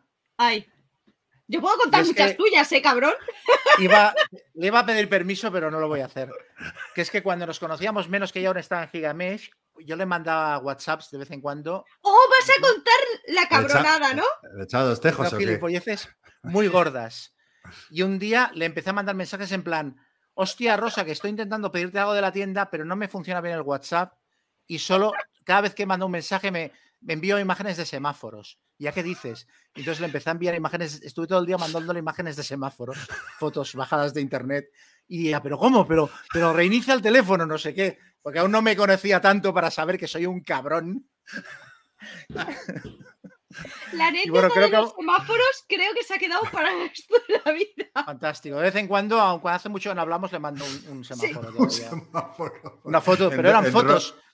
Fotos de semáforos fotos. en la calle y tal. No me es va buena, ¿eh? WhatsApp. Sí, sí. Esa es que buena. creo que tengo las capturas aún porque estábamos en Giga y en plan, ¿pero qué hace el subnormal este? ¿Sabes? Era como- ¿Sabes? Y todo Ay, el mundo mirando, ¡pero otro semáforo! No entiendo nada. yo no sé cómo me aguanta. No, no te aguanta, pues, pero es lo que hay. pues oye, eh, es verdad que no. Rosa, mi- mil gracias por estar ahí con nosotros. Yo creo que. Que Gracias ha por sido- invitarme. Me- me- he pegado la rajada de mi vida. Bueno, para, para No, eso tengo- bien, bien. Claro, para que des juego. Si no, si no, ¿para qué te invitamos? Pero bueno, que nada, eh, nos alegra mucho estar este tiempo contigo. Y nada, si quieres despedirte de nuestra maravillosa audiencia. Bueno, pues eso, que gracias por invitarme y gracias a todos por escuchar mi rajadita. y pues si me vuelven a invitar, pues rajaré de otras cosas. Así nos gusta, gente que raje. claro. Chema, Bueno, pues gracias a todos por escucharnos y estar ahí en el chat y tal. Este es el último programa. Igual en agosto hacemos algo, pero bueno, Sí. en principio, vacaciones. Xavi no ha dicho ni mu. Entonces yo no sé si es un silencio sospechoso y quiere decir que van a publicar el juego o es que ha sudado de mí muchísimo, que sería lo normal. Pero bueno, que nos vemos en agosto, en septiembre. Que gracias una temporadita más por hacernos caso. Sí, muchas gracias a todos, y a los 70, 60 personas que han estado conectadas y a los que nos escuchen después. Feliz verano, sed felices, emborracharos, bañaros y nos vemos en un mes, si tampoco las vacaciones no son tan Sí. largas. Hasta la próxima. Adiós.